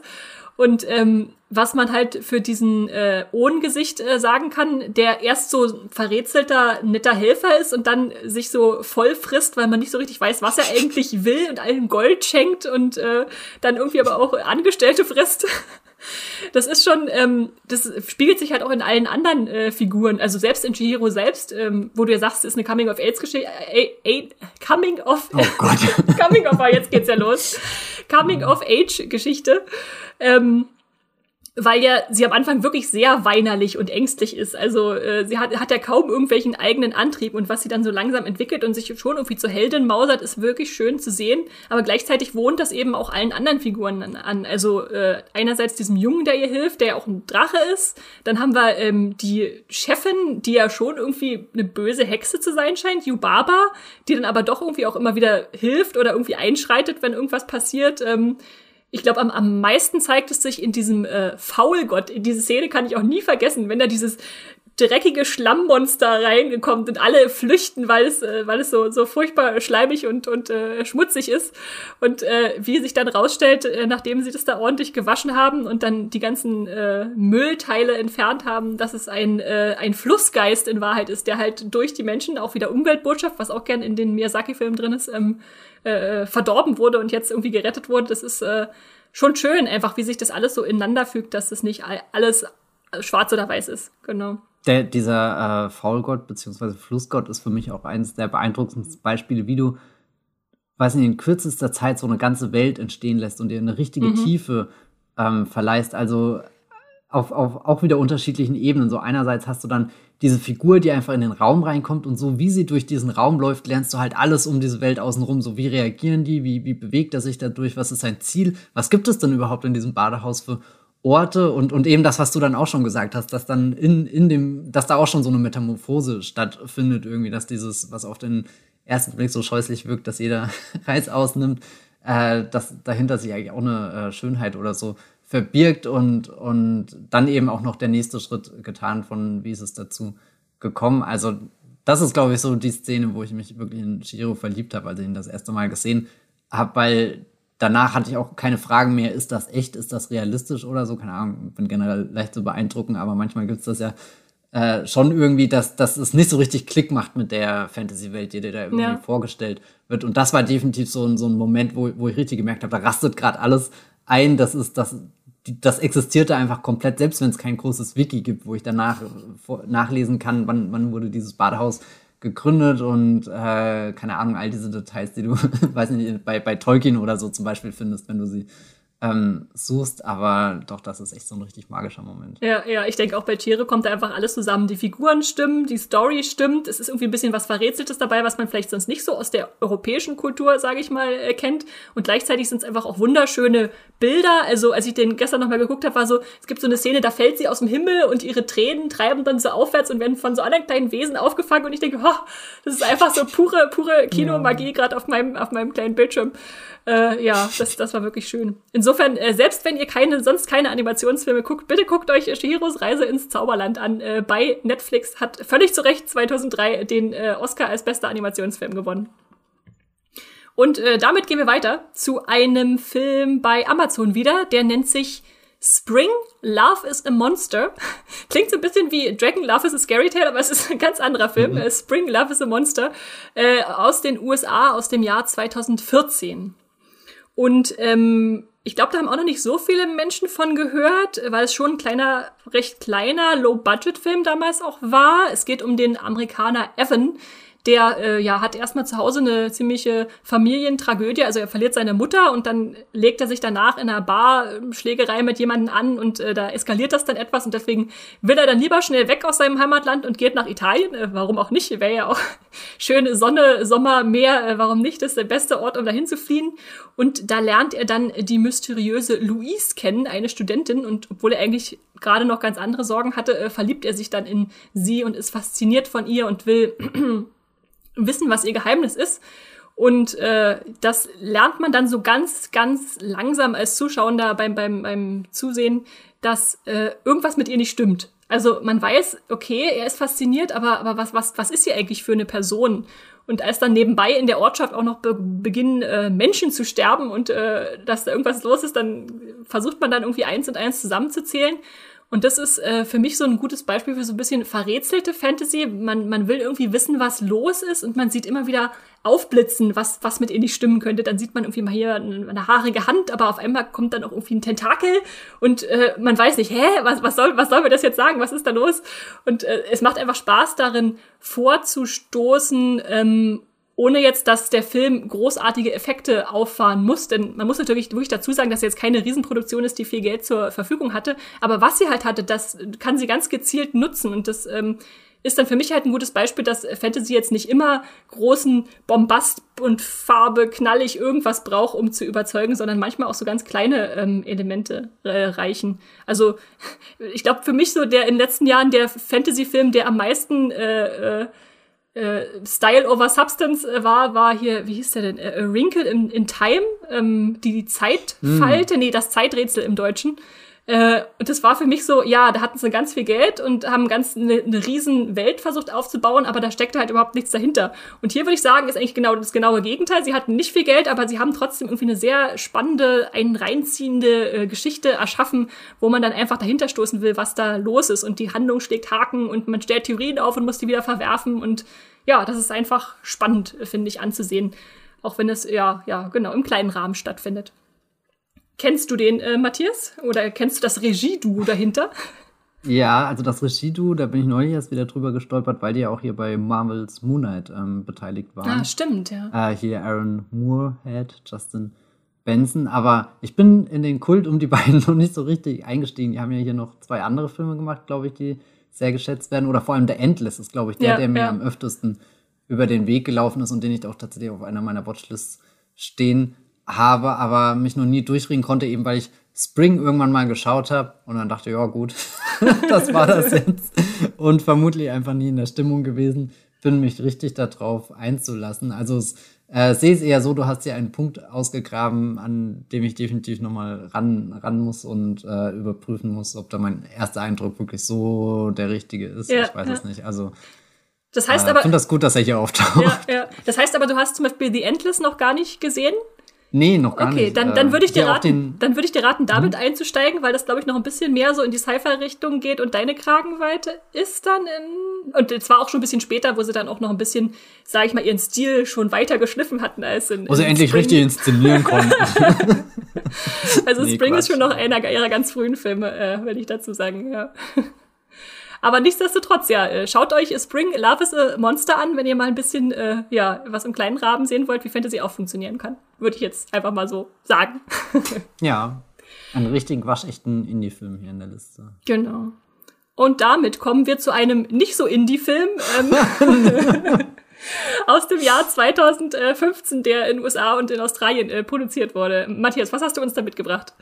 Ja, ich glaube, der, der Sprung könnte nicht größer sein. Wir sind hier bei einem Budget von 150 Millionen Dollar angekommen, also richtig in der Blockbuster-Liga. Ich habe äh, Pan hier mitgebracht und keine Ahnung, ob ich da jetzt ziemlich allein dastehe, aber das ist ein Film, den ich sehr äh, mag. Also Pan ist eine neue Verfilmung der Peter Pan-Geschichte, die man ja schon in ganz vielen verschiedenen Sachen äh, gesehen hat, angefangen bei Disneys Peter Pan Animationsfilm bis hin zu hier Steven Spielberg, Hook, äh, Robin Williams.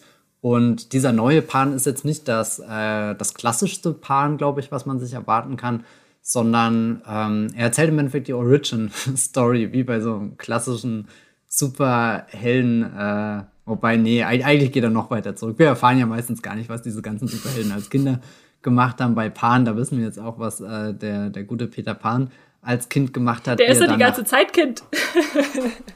ja, gut, aber du, du hast ja schon davor. irgendwann in dieser klassischen Peter Pan-Geschichte das Gefühl, dass er. Irgendwo mh, herkommt. Oh Gott, wie sage ich das jetzt besser? Dass er. Naja, dass er halt so, einen- so einen Anführercharakter hat, weißt du? Ja, dass, dass ja. er halt Peter Pan ist. Also ich habe auch Peter Pan und, und all die anderen Kinder in dieser Geschichte. Da existiert ja schon immer so ein äh, so ein Ungleichgewicht, könnte man fast auch sagen. Ist auch genauso wie mit Wendy. Wendy und Peter begegnen sich auf einer Ebene und alle anderen sind einen Kopf kürzer. also vielleicht sogar wirklich einen Kopf kürzer. ich weiß es gar nicht. Ähm, die wirkten auch in dem Film schon immer überraschend erwachsen dafür, dass sie eigentlich noch Kinder sind. Okay, äh, zurück zu, zu Pan, dem, dem Pan-Film. Äh, hier, äh, er kommt dann nach, nach Nimmerland und äh, Captain Hook ist da auch noch gar nicht sein großer ähm, äh, Bösewicht, gegen den er ständig kämpft, sondern er weist sich da eher so als unerwarteten Verbündeten, wird gespielt von äh, Garrett Hedlund in einer Rolle, die sich anfühlt, als hätte jemand gesagt, oh, Harrison Ford als Indiana Jones war eigentlich schon ziemlich cool. Kriegen wir das irgendwie in Peter Pan-Film rein und es äh, funktioniert erstaunlich gut. Also ich kann mich noch dran erinnern, als es damals hieß, äh, jetzt kommt ein Film über den jungen Han Solo. Da war Garrett Hedlund ein Name, äh, den hätte ich in den Hut geworfen und mich dahinter gestellt, aber ich habe jetzt auch überhaupt nichts gegen Alden Ehrenreich, der es letzten Endes ähm, geworden ist, auch ein ganz toller Schauspieler.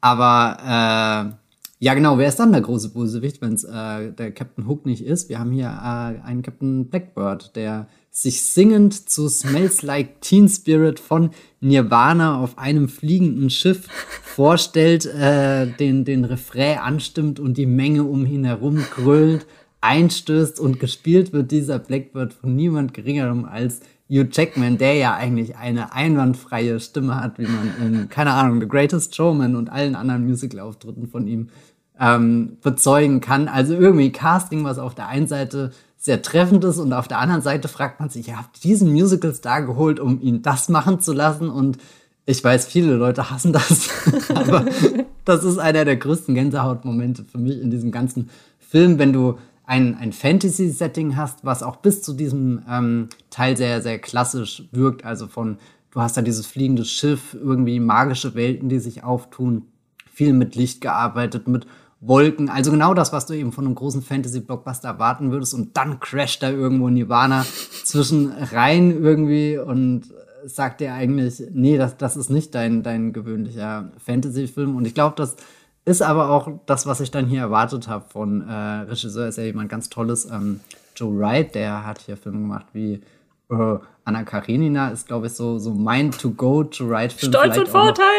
Ja, oh Gott, das ist das Schlimme. Stolz und Vorurteil hing immer in der Schule ein Poster rum. Und deswegen habe ich immer einen sehr großen Bogen um diesen ah. Film gemacht. Das war irgendwie, der, der wurde mir vergiftet, bevor ich ihn überhaupt das erste Mal richtig gesehen habe. Mein, mein Joe Wright-Einstieg war dann Atonement und das war auch ein, ein ziemlich großartiger äh, Film. Genau. Und, und das ist jemanden, den schätze ich wirklich dafür, mit wie viel, äh, weiß nicht, mit, mit wie viel Können er seine Filme inszeniert. Also die sind immer sehr, sehr aufwendig und komplex von Kamerabewegungen und wie er die Räume erkundet. Also gerade Anna Karenina ist ein Film, der, der wirklich vor deinen Augen die ganze Zeit wechselt zwischen, wir sind hier gerade auf einer Bühne oder wir sitzen gerade daneben und schauen dieses ganze Drama an. Also wo du auch wirklich das Gefühl hast, mit, mit dem, dem Öffnen von Türen wird das Bühnenbild verschoben und manchmal wird dann auch tatsächlich das Bühnenbild verschoben und du befindest dich dann tatsächlich in einem, einem dieser Räume, die nur im Scheinwerferlicht existieren und äh, weiß nicht, Atonement ist so ein, so ein Film, der, der sehr, sehr stark mit dem, dem, dem Klackern von Schreibmaschinen zum Beispiel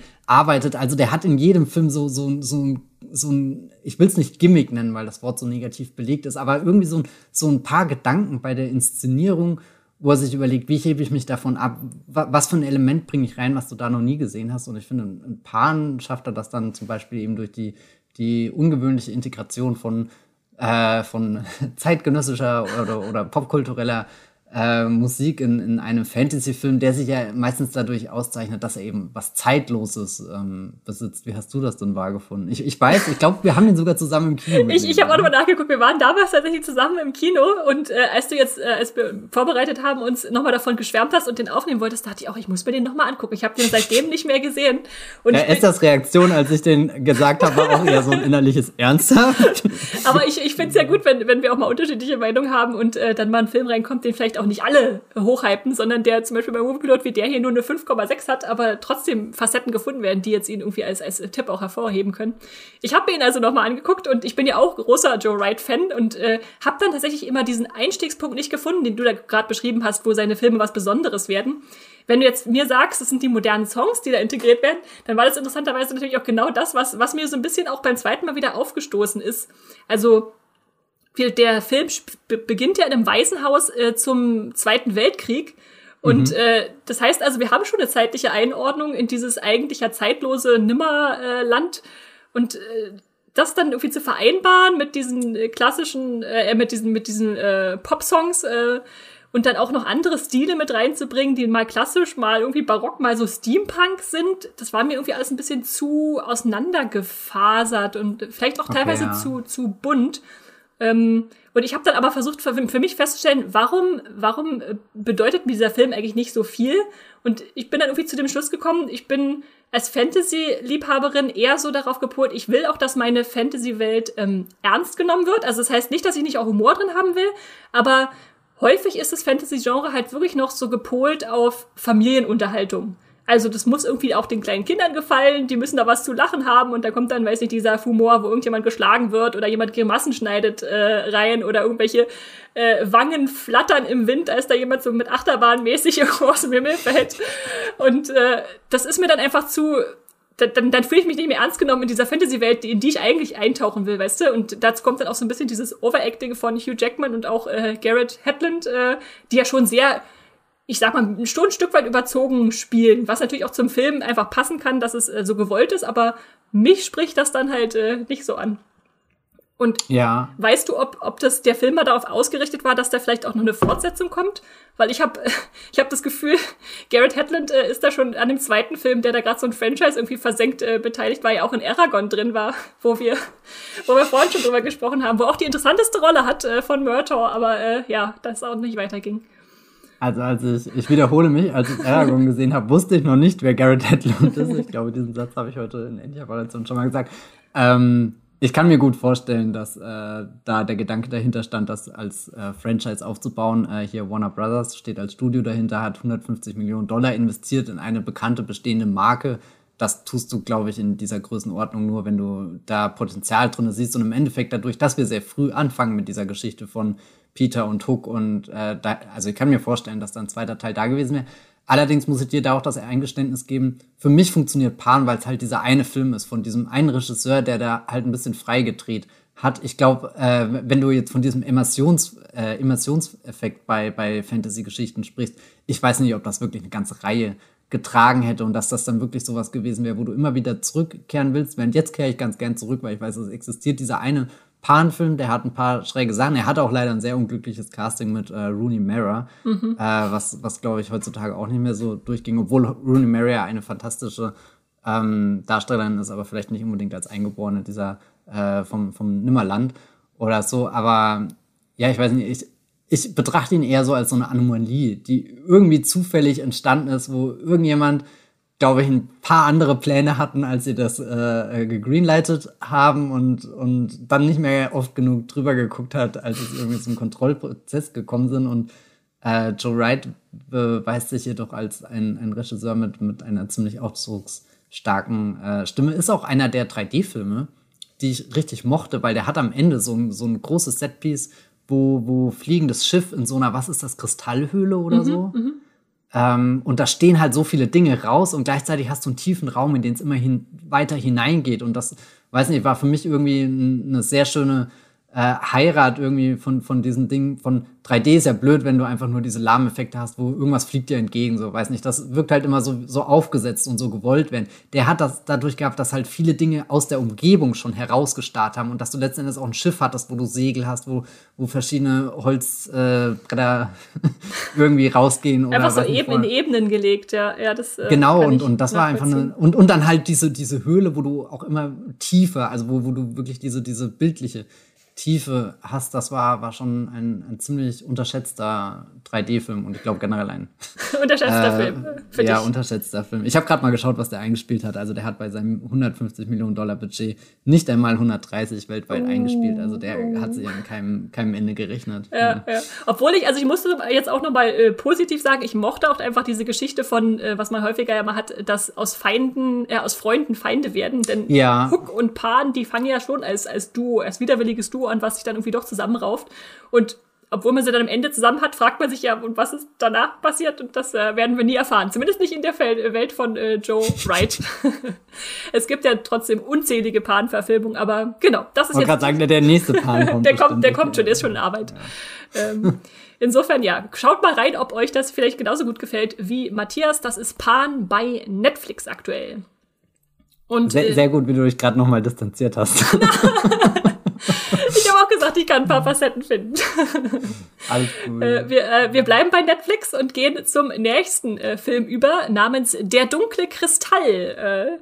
Habt ihr vielleicht schon mal gehört, äh, ist aus dem Jahr 1982 ähm, und äh, wird vor allem deshalb, äh, deshalb euch vielleicht auffallen, weil es ein Puppenfilm ist. Also er ist nicht animiert und er ist, äh, äh sondern gespielt wie mit äh, ja, Puppen. Man sieht nur keine, keine Stäbe oder, oder Strippen oder sowas.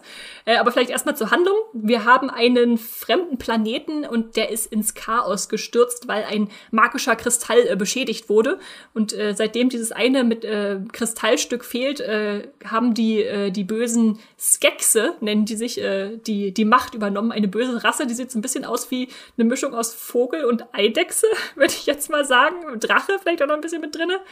Aber eine Prophezeiung sagt, dass äh, ja diese tausendjährige Schreckensherrschaft enden wird, ähm, äh, wenn ein Gelfling äh, dieses Kristallbruchstück findet und die Welt dann wieder mit dem mit der Vereinigung dieses Kristalls äh, zusammenfügt. Äh, ja, und dieser auserwählte Jüngling, äh, Gelfling, ist äh, Yen.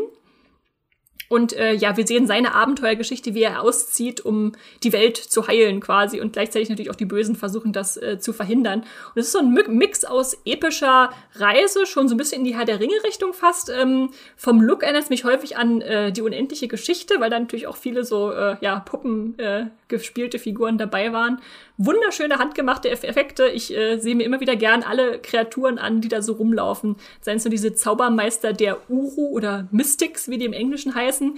Die haben schon so ein bisschen Jedi-Meister-Schwingungen, äh, würde ich mal behaupten. Ich weiß nicht, ob du das auch gesehen hast, äh, äh Matthias. Er, er, wiegt so leicht den Kopf. Ja. Und äh, zum Beispiel Orgra, diese auch diese eine äh, Zauberin, die wird ja auch von äh, Frank Oz äh, gespielt. Also hallo, das ist doch Yoda da in Ja, da, da ist die Neugeburt. Da. Und äh, genau, das ist einfach, also was, was mich an diesem Film so auch als Fantasy-Fan äh, so, so äh, begeistert, ist einfach diese Kreaturenliebe, die sich da aufmacht, einfach in so unterschiedlichsten Figuren, die wir so vorher noch nicht gesehen haben. Ich glaube, am liebsten mag ich schon die Skexe, die sind einfach so herrlich grotesk, äh, irgendwie so in ihrer Geier-Bösartigkeit. Ähm, wir haben auch die, ja genau die vierarmigen Uru. Und dann gibt's immer, natürlich muss auch in jedem Fantasy-Film so was Kleines, Niedliches drin sein, wie zum Beispiel diese kugelrunden Pottlinge, die so aussehen wie wandelnde Steine. Oder dieses äh, äh, flauschige, runde Viech, äh, was eher wie so ein Hund ist, der als Fellkugel rumläuft, äh, Fiskig. Und äh, ja, das, das fügt sich dann alles zusammen zu so einer, zu einer Welt, die ich irgendwie glauben kann und die ich sag mal, obwohl oder gerade weil sie mit Puppen zum Leben erweckt wird, irgendwie so, ja, trotzdem in ihrer Gestik und Körperhaltung ganz ausdrucksstark ist, dass ich das irgendwie als real annehmen kann, was da passiert. Und äh, ja, erschaffen wurde natürlich von Puppenmeister schlechthin äh, Jim Henson, äh, der natürlich die, die Muppets oder auch die Fraggles äh, zum Leben erweckt hat. Und äh, deshalb ist das auch ein ziemlich äh, großer, berühmter Fantasy-Klassiker, würde ich mal sagen, aus den 80ern. Ähm, in den 80ern haben wir den beide wahrscheinlich noch nicht gesehen, Matthias, aber ich glaube, du hast ihn inzwischen auch äh, mal geguckt, oder? Ich habe da mal, äh, als hier die Netflix-Serie kam, mhm. ist die zeitlich davor oder danach angesiedelt? Ich weiß es gar nicht. Das ist eine gute Frage. Ich hätte jetzt ich glaub, gesagt, fast davor, oder? Ja, weil das ja die Ära des Widerstands ist. Also ja. wahrscheinlich, da, da gibt es vor allem auch noch mehr äh, Gelflinge, weil die Gelflinge sind ja fast ausgestorben in der in dieser Zeit, wo dieser Film spielt. Äh. Da bräuchten wir jetzt Max. Max könnte euch richtig ganz viel vorschwärmen zur, zur äh, Ich glaube, glaub, Max würde den ganzen Podcast jetzt äh, für sich einnehmen, Genau. Ja, ich äh, muss aber gestehen, ich habe nie so richtig meinen Zugang dazu gefunden. Mhm. Also ich ähm, habe das vor allem aus so einer, äh, sagen wir mal, filmhistorischen Perspektive geschaut, wo mir einfach klar war, okay, Jim Henson ist dieser große Name, die Arbeit mit den Puppen und so weiter, auch der, der Umgang mit, mit Sets und äh, Kulissen, Spezialeffekten.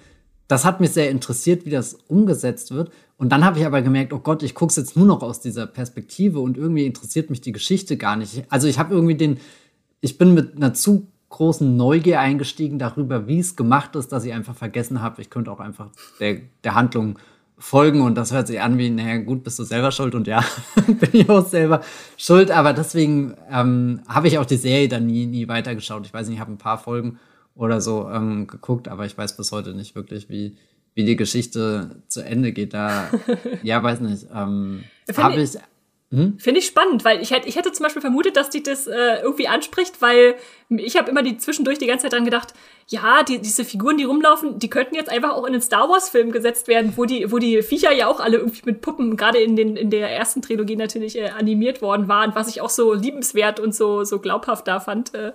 Aber ja, okay, dann hat das vielleicht für dich das, äh, das Franchise dann nicht, nicht verlassen. Das steht auf alle Fälle auf der Liste. Irgendwann in meinem Leben wird das nochmal eine Chance bekommen. Eben auch, weil, weil du sagst, keine Ahnung, das hat diese, ist ja auch eingebettet in die 80er und ich habe das immer mit so ein paar anderen Fantasy-Filmen, vielleicht reden wir da über den einen oder anderen hier noch im Podcast, so, so in einer Ecke stehen und ja, irgendwie tut es mir auch leid, dass, dass, ich das, dass ich dem kein Herz geben kann. Oder es zumindest noch nicht tun kann. Vielleicht irgendwann. Ja, muss ja auch nicht sein. Man muss ja auch nicht alles mögen. Aber genau, ich, ich mochte den auf jeden Fall sehr gerne. Und ich fand es auch witzig, ich habe den nämlich auch zum ersten Mal gesehen, bevor die Serie kam. Aber es ist mir vor allem der Film dann in Erinnerung geblieben. Also, wenn ihr jetzt da mal reingucken wollt, ihr müsst nicht die Serie gucken. Die hat ja auch mehrere Folgen, sondern ihr könnt auch erstmal nur den Film euch anschauen, der wirklich sehr äh, liebenswert ist ähm, um mal ein Gefühl für diese Welt zu bekommen, ob das vielleicht was äh, für euch ist. Genau, dann, wenn ihr das tun wollt, dann äh, tut es bei Netflix äh, Der dunkle Kristall. Und damit gehen wir jetzt äh, zum dritten Streamingdienst, die wir heute im Programm haben, über, nämlich zu Disney Plus und haben uns da einen besonderen Film äh, mit einem Drachen mal wieder ausgesucht, äh, nämlich Elliot der Drache endlich wieder Drachen-Content und vor allem schon wieder äh, ein äh, David Lowery-Film. Das war mir gar nicht klar, dass wir hier einen, einen heimlichen Regie-Favoriten in dieser äh, Liste haben, aber offenbar macht David Lowery exzellente Fantasy-Filme und ich würde auch sagen generell exzellente Filme. Wir hätten eigentlich auch fast schon A Ghost Story mit reinpacken können. Der hat doch auch sehr viele äh, Fantasy-Elemente.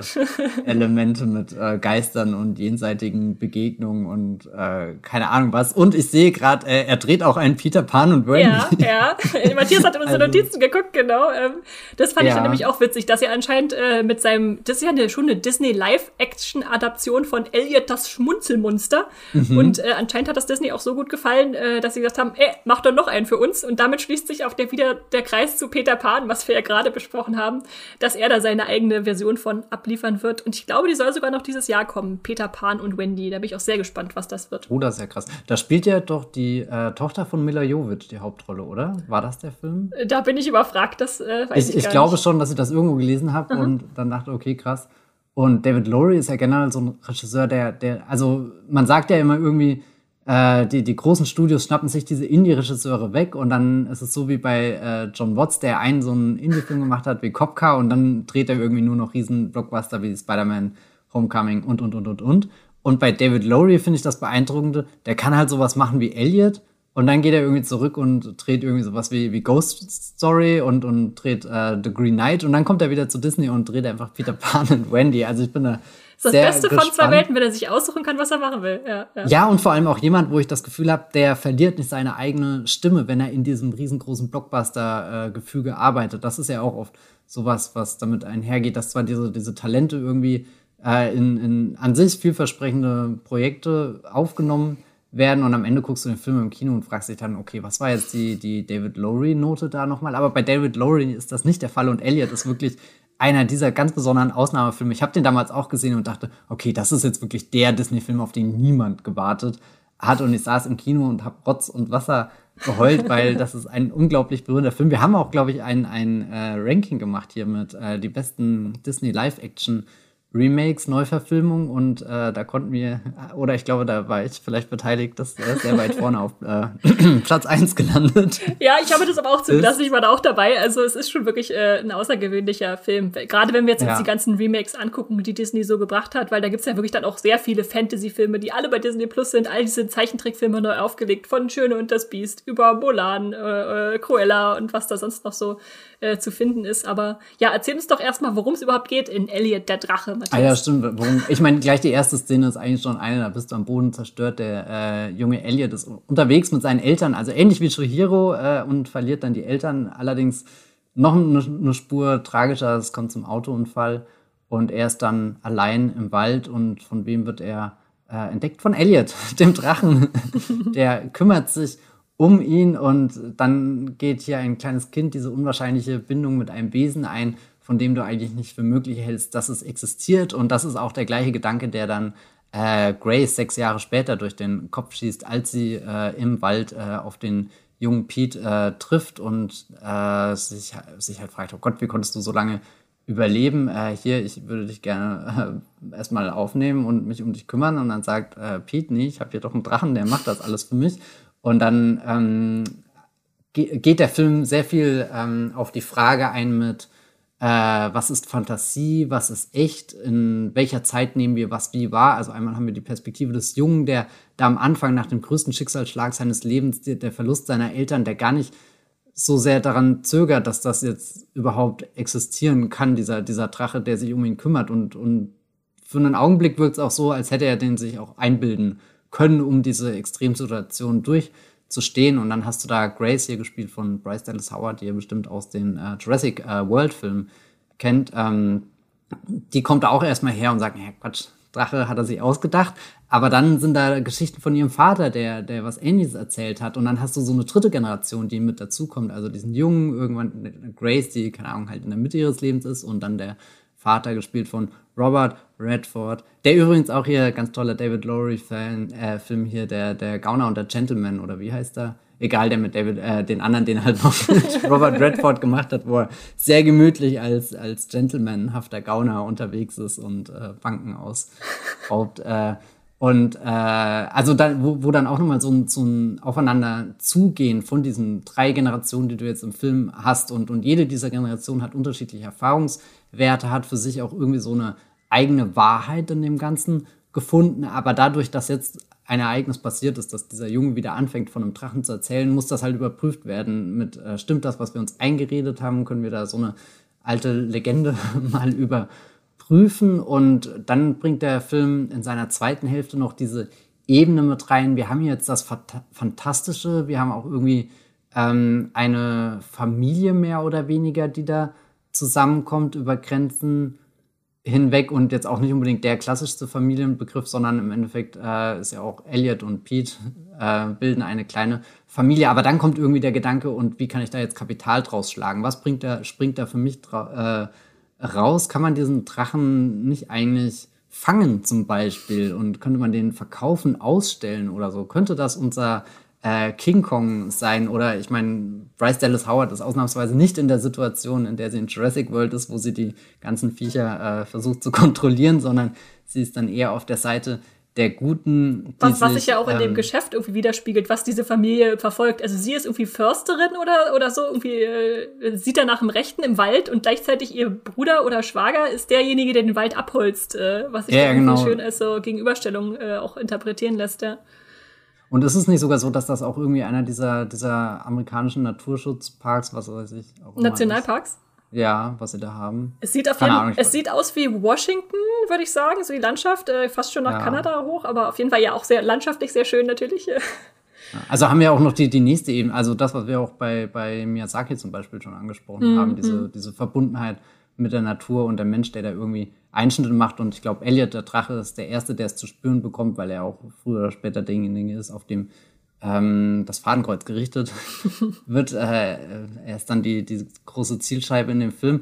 Und das steigert sich alles so sehr. Also all diese verschiedenen Konflikte, die ich jetzt angesprochen habe, diese verschiedenen Ebenen in dem Film, die steigern sich in ein unglaubliches Finale. Und ich, als ich den damals im Kino gesehen habe, ich war hin und weg und hätte nie für möglich gehalten, dass mich dieser Film so mitnehmen kann. Aber dann ist es passiert. Also äh, dem würde ich das Prädikat emotionale Intelligenz ähm, verleihen. Und das ist ein Prädikat, was ich sehr gerne Filmen verleihe, die, wo ich das Gefühl habe, die, die dringen sehr nah zu ihren Figuren vor und schaffen Verständnis für die Prozesse, die du meistens nicht ähm, äh, nachvollziehen kannst. Und im Endeffekt ist ja dieser ganze Film auch irgendwie Ausdruck davon, dieses Trauma ganz am Anfang irgendwie darzustellen. Also dieses Unfassbare, was da passiert, dass dieser kleine Junge seine Eltern verliert und, und halt nirgendwo unterkommt, sondern damit erstmal ganz für sich allein ist und nach und nach wieder mehr in eine, eine Realität zurückkommt, ähm, die, die nicht nur der Wald ist. Und der Wald ist ja für ihn ein magischer Spielplatz im Endeffekt. Da kann er alle Abenteuer erleben und dann kommt er nach und nach in diese diese echte Welt zurück und hatte zum Beispiel eine, mit, mit dem Bryce Dallas Howard so, so eine alternative Mutterfigur, sogar mit Robert Redford einen alternativen Opa dabei, aber gleichzeitig ist in dieser echten Welt dann eben auch dieser, diese, das, das Böse in Anführungsstrichen oder so, so eine Macht, die halt äh, droht, das zu zerstören, was ihn bisher am Leben gehalten hat, um es mal ganz äh, groß zu sagen irgendwie, also ja, weiß nicht, total beeindruckt, wie, wie durchdacht dieser Film ist. Ja, ja, diese Gefühlstiefe würde ich tatsächlich auch unterschreiben. Ja. Und ich weiß nicht, ob du vorher den Disney-Film gesehen hattest, Elliot, das Schmunzelmonster, der ist ja schon eher so verspielter, äh, sage ich mal, also so da hat man fast wie Mary Poppins diese Animation, wo nur so eine Zeichentrickfigur mal reingesetzt wird, äh, die dann ab und zu mal auftaucht und äh, äh ja im Ton viel, äh, sage ich mal, na nicht flacher, aber aber gar nicht so so an irgendwelcher Substanz kratzend, wo man jetzt mal sich tief äh, in seine eigenen Emotionen begeben muss, äh, sondern und schon äh, ja ganz anderer Tonfall. Und das finde ich halt so schön, dass ein Remake sich hier wirklich mal traut, dann auch eine ganz andere Richtung einzuschlagen, also nur so diese Grundelemente zu nehmen und zu sagen, okay, dieser Drache, der ist jetzt nicht so ein lustiger Bubba Bubba Bu, der da rumläuft, sondern äh, wirklich einfach so so ein, so ein mystisches Wesen, was da im Wald haust. Und ähm, da müssen wir uns dann selber überlegen, wie wir dem gegenüberstehen. Und ähm, das schafft eben der Film hervorragend, wie wir beide finden, äh, hier uns nahe zu bringen, so als, als Fantasy-Erlebnis schon eher also ich würde komischerweise sagen, schon im kleineren Rahmen, weil sich das doch alles an einem mhm. Ort abspielt und jetzt nicht eine große Schlacht oder irgendwas am Ende steht, sondern eine recht einfache ja, Wendung oder wie, wie man jetzt versuchen kann, aus dieser Situation rauszukommen, aber trotzdem halt ähm, das mitbringt, was man eigentlich haben will in einem Fantasy-Film. Also die Charaktere, die, dieses Staunen über, über fremdes, ein fremdes Wesen und äh, das Nachdenkliche auch ein bisschen, äh, was man vielleicht dann noch als, als weiterführendes Hinterfragen bei seiner Fantasy möchte. Ja, ja das ist also Elliot der Drache bei Disney Plus. Ich glaube, es gibt wenige Remakes, die wirklich so einen Sprung nach oben gemacht haben, was, was die ja, Qualität ja. angeht. äh, ja, also wenn ihr euch das im Vergleich angucken wollt, äh, Elliot der Drache, äh, Elliot das Schmunzelmonster, beide, die heißen komischerweise beide im, äh, im Englischen Pete's Dragon, aber im Deutschen heißt die erste Verfilmung Elliot das Schmunzelmonster und schon der Titel, der nächste, heißt ja dann Elliot der Drache, wo es schon viel ernster wird äh, mhm. und das alles äh, gar nicht so verharmlost wird. Ja. genau, könnt ihr euch das auch im Doppelpack anschauen, wenn ihr wollt. Und damit machen wir eine radikale Kehrtwende. Wir bleiben zwar bei Disney Plus, aber jetzt kommt ein völlig anderer Film. Äh, nämlich Wächter der Nacht, äh, auch nochmal ein russischer aus dem Jahr 2004, den, den ich vor allem auch mitbringen äh, wollte, weil mir der sehr am Herzen liegt, schon seit mehreren Jahren, weil er sowas völlig anderes in der Fantasy-Richtung macht. Äh, also wir befinden uns da im modernen Moskau, wobei modernes Moskau natürlich 2000er Jahre heißt inzwischen, wenn man zurückguckt äh, auf das Jahr 2004. Und ähm, da äh, hausen immer noch die Mächte des Bösen und die Mächte des Guten und die haben sich vor Jahrhunderten ewig bekämpft und dann irgendwann einen Pakt geschlossen. Und um damit dieser ja Pakt der äh, so eine Art Nicht-Angriffspakt oder einfach das äh, ja, Gleichgewicht bewahrt wird, gibt es die Wächter der Nacht. Das sind die, die in der Nacht aufpassen, dass die ich sag mal in Anführungszeichen bösen Kreaturen, also die Vampire und sonst was, äh, nichts Böses machen. Und dann gibt's die Wächter des Tages, die umgekehrt ähm, im, am Tag auf die ihre lichten Gegenparts aufpassen, dass die nichts anstellen. Und in diese eigentlich der vor den Menschen verborgene Welt stolpert jetzt Anton rein. Der wird da eher unfreiwillig äh, reingezogen, weil er anscheinend auch irgendwie eine Kraft hat, aber eigentlich wollte er nur zu so einer Hexe gehen, um eventuell äh, das Kind seiner äh, äh Freundin abtreiben zu lassen, ohne ihr Wissen. Und das ist ja schon eine ziemlich äh, krasse Ausgangssituation. Und ähm, ja, in dieses Gefühl von äh, Fantasy von der düstersten Sorte lehnt sich dann auch der ganze Film rein und wurde auch ein ziemlich großer russischer Erfolg damals, ähm, weil er einerseits, also wenn ich den Film in zwei Worten beschreiben würde, dann würde ich sagen cool und dreckig. äh, weil es einerseits schon die Leute, die da rumlaufen, alle so, so eine gewisse Coolness mitbringen, die wollen alle mit Mänteln und Sonnenbrillen und weiß nicht was, äh, irgendwie schon, schon einen gewissen Stil haben, aber gleichzeitig das halt in so einem heruntergekommenen Moskau spielt, äh, wo halt nichts so Fantasy hochpoliert ist, sondern alles irgendwie in irgendwelchen verlassenen Waren, äh, äh, Warenhallen oder in irgendwelchen Hochhäusern, äh, wo Leute noch in so fast altem DDR-Charme leben. Und das ja, ergibt dann für mich halt so eine, so eine außergewöhnliche Mischung und war dann völlig zu Recht auch so ein bisschen das Sprungbrett für den äh, Regisseur äh, Timur Beckmann-Betov, den ihr vielleicht, äh, wenn ihr sonst nicht so viel russische Fantasy guckt, auch als Wanted-Regisseur oder Abraham Lincoln Vampire Hunter kennt. Was aber so traurig, also äh, das sind be beides Filme, wo ich sage, ja, kann man sich mal angucken und dann auch wieder vergessen, aber Wächter, des, äh, Wächter der Nacht war für mich wirklich so ein, so ein Aha-Erlebnis. Ich weiß noch genau, wie ich den damals im, im Kino gesehen habe und so in meinem Kinosessel saß mit offenem Mund und dachte, was geht hier gerade ab? Kann, kannst du dich noch an dein Kinoerlebnis, hattest du ein Kinoerlebnis mit Wächter der Nacht erinnern, Matthias? Äh, nee, im Kino habe ich den gar nicht gesehen, mhm. weil der war ja auch ab 16 und äh, 2004 war ich noch nicht 16. aber ich kann mich dran erinnern, dass ich das Cover gesehen habe und da stand einfach drauf die russische Antwort an der Herr der Ringe. Und ich wurde noch nie so sehr gecatcht von, weiß nicht, irgendwie so einer Logline. Oder nicht mal Logline, das ist ja nicht halt einfach so ein Zitat, was da drauf geklatscht ist. Und, und dann habe ich das Poster gesehen und das sah ja schon einfach so, so perfekter Grad aus Fantasy und düster. Und wollte das unbedingt schauen, habe dann den Film gesehen und keine Ahnung, wo da der Herr der Ringe drin äh, gesteckt hat vermutlich einfach äh, der Gedanke, okay, hier wurde eine Fantasy-Reihe verfilmt, die offenbar mehr als zwei, drei Teile hat. Ähm, aber ja, nee, der, der, der war super faszinierend. Also ich habe da viele ähnliche Dinge empfunden, wie du sie gerade beschrieben hast. Dieses äh, äh, Dreckige, in was man da einsteigt, ganz viele Widerstände, so nichts, was äh, einem wirklich gefällt in dem Film, egal wie cool die Figuren tun, das, das wirkt ja teilweise echt abgefuckt, was da passiert von, von, weiß nicht, so kleine Spinnenviecher, die da krabbeln mit Babyköpfen oder so, habe ich gerade irgendwie in Erinnerung. Und ich kann mich dran erinnern, ich habe dann auch angefangen, äh, die Bücher zu lesen. Oder auf alle Fälle das erste Buch gelesen. Und ich glaube, der erste Film verfilmt ja nur so ein, so, ein, so, ein, so ein Drittel von dem Buch.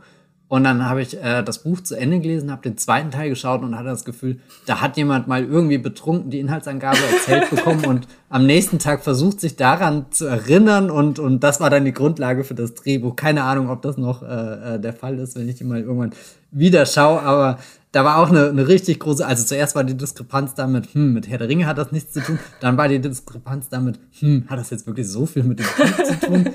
Gehabt, aber nee, ich bin zutiefst beeindruckt, was für eine ähm, entschlossene Stilwut da irgendwo drin steckt. Also diese Filme kamen für mich aus dem Nichts und äh, im Endeffekt hast du ja auch gesagt, der Regisseur ist damit äh, groß geworden und dann natürlich nach Hollywood gewandert. Ähm, und, und also mir fällt jetzt nichts in meinem Filmregal ein, was, was eine ähnliche Textur irgendwie an, an Bildern besitzt. Und, und deswegen spiele ich auch wirklich schon seit bestimmt zehn Jahren mit den Gedanken, die endlich mal wieder anzuschauen, aber ich habe es einfach auch noch nie geschafft. Ich erinnere mich, äh, im zweiten Teil gibt es doch diese unfassbar coole Szene, wo so ein Auto irgendwie an so einem Haus entlang driftet irgendwas gibt's da? Oder, oder habe ich mir das gerade ausgedacht? Ir äh, irgendeinen es, es, wird so, es wird so ein LKW mal aufgehalten, ja, ja. Aber ich glaube auch alle erinnern sich irgendwie an was anderes, wenn sie an, an diesen Film denken. Ich denke immer als erstes an diese ranzige Neubauwohnung im Hochhaus, wo dieses, mhm. wo diese Hexe, also schon eine der ersten Szenen, wo diese Hexe herrscht, zu der Anton hingeht. Und dann denke ich immer, es ist wie so ein böses Orakel aus Matrix, nur jetzt halt als, als Hexe in Moskau äh, integriert, ja, ja, ja. Äh, die dann da irgendwie schlimme Dinge anstellt, die eigentlich Stimmt. gar nicht will.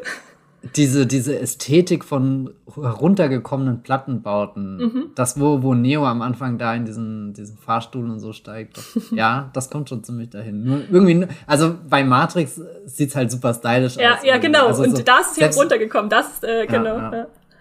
Äh, und ich habe das Gefühl, entweder, also alle Leute, mit denen ich mich so über diesen Film unterhalte, die gesehen haben, entweder hassen sie ihn oder lieben sie ihn. Also es gibt irgendwie nicht viel, nicht viel dazwischen, zwischen dieser, entweder akzeptiert man diese Coolness, diese gewollte Coolness, oder man sagt halt, was, was stellen die da an? Was ist das für ein komischer Film? Aber ich auf jeden Fall, ich, ich äh, liebe das äh, sehr, diese, äh, diesen Schritt, den er da wagt. Und äh, ich habe tatsächlich auch die ganze Buchreihe gelesen äh, von hm. Sergei Lukianenkov, weil ich danach auch total interessiert war. Und die macht auch wirklich was völlig anderes. Also die, die, die Filme nehmen nur so die, die Cliff Notes, wirklich, was du, was du meintest, die, die, die wichtigsten Elemente raus. Also diese Wächter des Tages und Wächter der Nacht. Äh, das Zwielicht ist viel wichtiger in den Romanen. Also diese Zwischenwelt, wo sie sich so noch anders austoben können.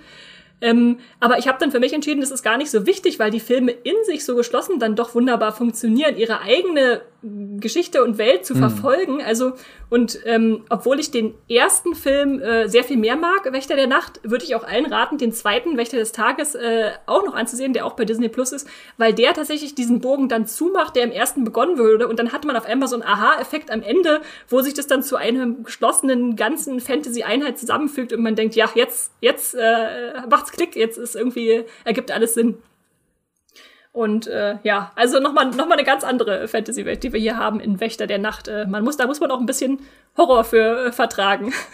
Ich weiß noch, wie ich, bevor der Film ins Kino kam, immer äh, im, im war ich auch relativ sehr häufig im Kino und dann kam immer dieser Trailer, wo dieser bösen Anführer so ein Schwert aus, aus seinem Rücken zieht und es ist irgendwie so in seiner Wirbelsäule eingebettet und es ja, ist so, oh, so, oh so ein Geräusch dazu. Also es gibt, es gibt so nuanciert immer mal wieder so, so Momente, wo man denkt, oh, jetzt wird's eklig, aber das hält halt nicht lange an, sondern es ist immer so ein, so ein Aufblitzen von, von einer düsteren Welt und das gefällt mir halt auch gut, weil die dann irgendwie sparsam mit ihren Fantasy-Elementen umgehen, aber das dann doch effektiv eingesetzt wird. Oder auch zum Beispiel eine Frau, die sich von der Eule, äh, von der Eule, die sich in eine Frau verwandelt. Da sieht man mhm. nicht die ganze Verwandeln mit Verwandlung mit irgendwelchen großartigen CGI-Effekten, sondern man hat immer nur mal kurz hier mal ein paar Augen mit dem Schnabel drunter und da mal eine Hand mit irgendwie Federn dran und so.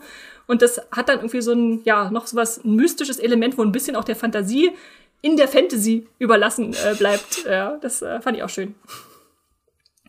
Okay, äh, damit äh, verlassen wir Moskau. Wenn ihr Wächter der Nacht bei Disney Plus äh, schauen wollt, schaut es euch an und bleiben auch für unseren zehnten Film noch bei Disney Plus und haben dann noch als letztes Mal einen Klassiker dabei. Matthias, was ist denn Willow? Ich bin richtig froh, dass wir von diesem aufreibenden Wächter der Nacht-Film in das gemütliche Willow-Universum eintauchen. Das ist ein Film, der hier von äh, Ron Howard ähm, ja, gedreht wurde, so ein bisschen äh, mit der Lucasfilm-Ecke verknüpft ist, auch hier mit Warwick Davis in der Hauptrolle, den ihr ganz sicherlich als äh, Ewok aus den ganzen Star Wars-Filmen und in ganz vielen anderen Rollen auch aus den Star Wars. Oder als Professor Flitwick aus den Harry Potter-Filmen. Stimmt, Harry Potter, ja. Also, ja, ein, ein äh, großer Name, was, was äh, Fantasy angeht. Ähm, ja, und dieser Film entführt uns in eine Welt, die schon klassisch eigentlich wie so ein Märchen aufgebaut ist. Also es gibt am Anfang eine Königin und es gibt eine Prophezeiung und die Prophezeiung sagt dann, es wird irgendwann äh, ein neugeborenes Mädchen geben und äh, das hat ein Geburtsmal am Arm und das ist die Person, die ja dich richten wird. Und also es hat ein, hat ein bisschen so, weiß nicht, äh, keine Ahnung, Schnippelchen-Vibes oder äh, so, wo, wo du auch diese, diese, diese Königin-Figur hast, die versucht, jemand Jüngeres, eine jüngere Generation schon vorher abzumurksen, bevor es gefährlich wird. Äh, es ist auch so banal, dass es bei Schneewittchen nur um die Schönheit geht. Aber gut, zurück äh, zu Willow. Äh, das Mädchen überlebt und fällt in die äh, Hände von äh, Warwick Davis. Also der spielt hier diesen Willow, das ist der Protagonist, die Hauptfigur. Er ist ein Nelvin und das kann man sich in diesem Fantasy-Universum vermutlich so wie die äh, Zwerge bei Schneewittchen vorstellen. Ähm, genau, und der hat eigentlich mit der Welt der Menschen nicht viel am Hut, bekommt dann aber den Auftrag, sich um äh, dieses kleine Kind, das kleine Baby, ähm, zu kümmern und äh, soll es äh, bei dem erstbesten Menschen abliefern, ähm, den er trifft. Und dann Sagen wir, wie es ist, einen. er soll es loswerden. Ja, er soll es loswerden. Also eigentlich ist er gar nicht so der große Held, von dem man denken könnte, dass er es ist. Äh, es, es geht eher darum mit, oh Gott, wie, wie kriegen wir das Kind los?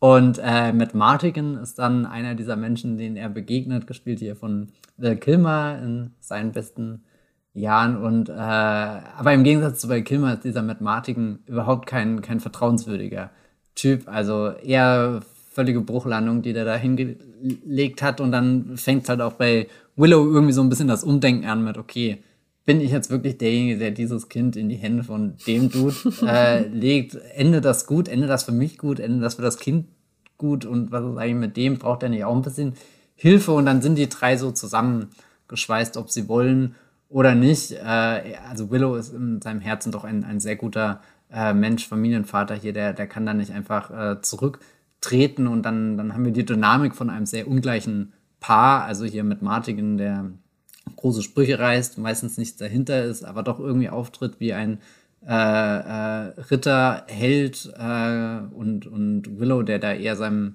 Herzen folgt und, und auch irgendwie so eine Welt entdeckt. Also es ist ähnlich wie die Hobbits im Herr der Ringe, die halt lange Zeit in ihrem Auenland waren und das Auenland ist super schön und gut. Und dann kommen sie raus in diese riesengroße Welt, wo Gefahren lauern, mit denen man gar nicht rechnen konnte. Und äh, diese Gefahren in Willow werden auch äh, sehr eindrucksvoll dargestellt und da sind wir vielleicht schon wieder auch in der Ecke von der ähm, dunkle Kristall mit wirklich bemerkenswerten, handgemachten Effekten. Wir haben jetzt nicht unbedingt die Welt an Puppen hier rumlaufen, aber wir haben ganz viele verschiedene äh, Fantasy-Kreaturen und Fantasy-Welten, die, die ja wirklich vor deinen Augen entstehen, wo du manchmal sogar noch meinst, du kannst vielleicht sogar da ein bisschen Styropor erkennen, was irgendwie mit Farbe angemalt wurde, aber es besitzt seinen ganz eigenen Charme und also ich glaube, das ist so, so wo, wo Herr der Ringe dir irgendwie gezeigt hat, wie man eine Fantasy-Welt äh, erschafft mit allen technischen Möglichkeiten. Man rein theoretisch nichts mehr äh, limitiert ist, was du darstellen kannst, wenn da wirklich Ork-Armeen irgendwie ähm, durch die Lande ziehen können und so, dass du das glaubhaft rüberbringst und, und Willow ist irgendwie so der, der ganz krasse Gegenentwurf dagegen. Mit, mit was können wir hier irgendwie vor der Kamera äh, mit, mit kleinen Tricks machen und Shoutout an die Rattenhunde von meiner Seite. Ich, ich liebe diese Viecher. Ist einfach total einfach. Wahrscheinlich Hunde. Vorne ja. so eine Art, ich weiß nicht, sieht ein bisschen aus wie eine Ratte, äh, aufgesteckten Gummikopf. Sieht man immer nur ganz kurz und hinten so ein langer Rattenschwanz, aber halt so riesengroß. Und dann kommen die immer angehechelt und ge gebellt. Und Aber einfach Ja, so doch, großartige doch, das- kreative Ideen, ja. ja. Das umschreibt es im Endeffekt ganz gut. Und ich bin auch immer ein bisschen hin und her gerissen. Ich habe den vor nicht ganz so, ganz, äh, ganz so langer Zeit äh, das erste Mal gesehen und hatte trotzdem das Gefühl, dass ich den schon so lange kenne, diesen Film, weil er eben durch diese, dieses charmante, handgemachte auch so eine, äh, weiß nicht, Nostalgie ist vermutlich das falsche Wort, weil ich mich ja nichts erinnere, weil, keine Ahnung, habe ja den Film gerade eben erst gesehen, aber er fühlte sich eben schon an, wie als hä- hätte das auch so ein Film sein können, den ich in meiner Kindheit hoch und runter äh, geguckt habe. Also wirklich liebevoll gestaltet am Ende auch mit einem ziemlich großen, packenden, actionreichen Finale mit ganz vielen Blitzen und Dramatik, wo dann äh, sehr viel auf dem Spiel steht in einem Turm. Es ist ein bisschen so, wie als würde sich alles hier bei, bei Saruman am Ende äh, äh, versammeln, äh, ja, ja, ja, genau. zum großen Countdown. Äh, aber ja, finde ich witzig. Ich, ich finde äh, die erste Hälfte besser, weil da noch mehr passiert, so mit, mit Reise Mhm. und mehrere Gefährten sich zusammenfinden. Nur dass es halt nicht Aragorn und Legolas und Co. sind, sondern äh, ein crossdressender Val Kilmer und äh, ein, ein kleiner Warwick Davis, der, der Zauberer werden will und irgendwie so zwei Däumlinge, sage ich mal, also so ganz kleine Gestalten und eine Zauberin, die irgendwie noch in einem Tierkörper steckt und so, also so ein bisschen zusammengesuchte Außenseiter, die dann irgendwie versuchen, so eine große Mission da zu stemmen. Aber ja, für mich passt das auch total gut in dieses 80er Jahre Fantasy-Kino, was so von so Sachen wie Ridley Scotts äh, Legende von 85 äh, geprägt war oder Labyrinth äh, von Jim Henson 86. Äh, und ja, da, da fühlt es, fügt es sich irgendwie so nahtlos ein. Und ich find's witzig, dass du vorhin äh, das schon mit Herr der Ringe so ein bisschen verglichen hast, weil es gibt tatsächlich auch so eine Theorie, die natürlich nicht bestätigt ist, dass es so eine heimliche Hobbit-Verfilmung eigentlich mal werden sollte. Äh, Willow, dass nämlich äh, George Lucas eigentlich die, den Hobbit verfilmen wollte. Hat's dann aber irgendwie die Rechte nicht gekriegt und deshalb hat er dann seine eigene Geschichte geschrieben. Die hieß anfangs noch Munchkins. Äh, das, sind- das nicht die aus äh, äh, Wizard of Oz oder, oder Charlie und die Schokoladenfabrik? Also auf jeden Fall kleinwüchsige äh, äh, Zau- Zauberwesen. Äh, und das war dann aber 1972, da hat es noch eine ganze Weile gedauert, bis daraus dann irgendwie Willow entstanden ist. Und jetzt hat George Lucas inzwischen nur noch so einen Story-Credit für den Film. Ähm, und man kann nur noch so erahnen, dass da schon ein bisschen Tolkien drin steckt. Aber wenn man jetzt bedenkt, dass George Lucas ja auch aus Dune eine ganze Menge für Star Wars geklaut hat, äh, dann ist es schon auch irgendwie faszinierend, ein Gerücht, wo ich sage, da steckt bestimmt ein bisschen Wahrheit drin. Ich kann mir das sehr gut vorstellen, dass er sich da hat inspirieren lassen. Im Endeffekt ist ja Star Wars auch irgendwie so all das, was, was er markentechnisch nicht hat kriegen können, ich weiß nicht, Flash Gordon oder so.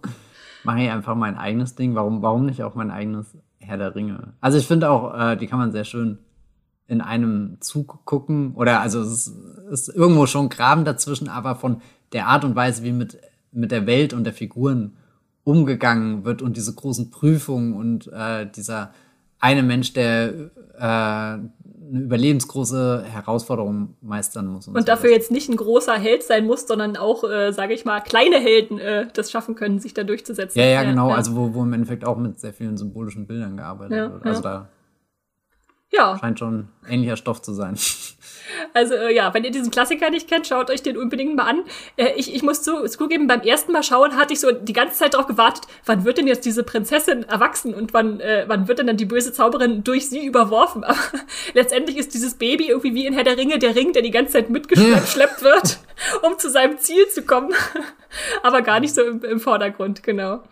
Umso gespannter bin ich jetzt, weil ja auch eine Willow-Serie von Disney Plus äh, geplant wird, äh, was das dann werden soll. Äh, da gibt's übrigens bei Disney Plus auch schon ein äh, dreiminütiges äh, Behind the Scenes äh, Making of. Trefft mal die neuen Darsteller. Ich weiß nicht, ob du das schon mal gesehen hast, äh, wo die ein bisschen vorgestellt werden, ist auch sehr, sehr niedlich. Ähm, wo ich auch gedacht habe, okay, mal gucken, was sie jetzt mit dieser Geschichte machen, äh, 40 Jahre später oder so.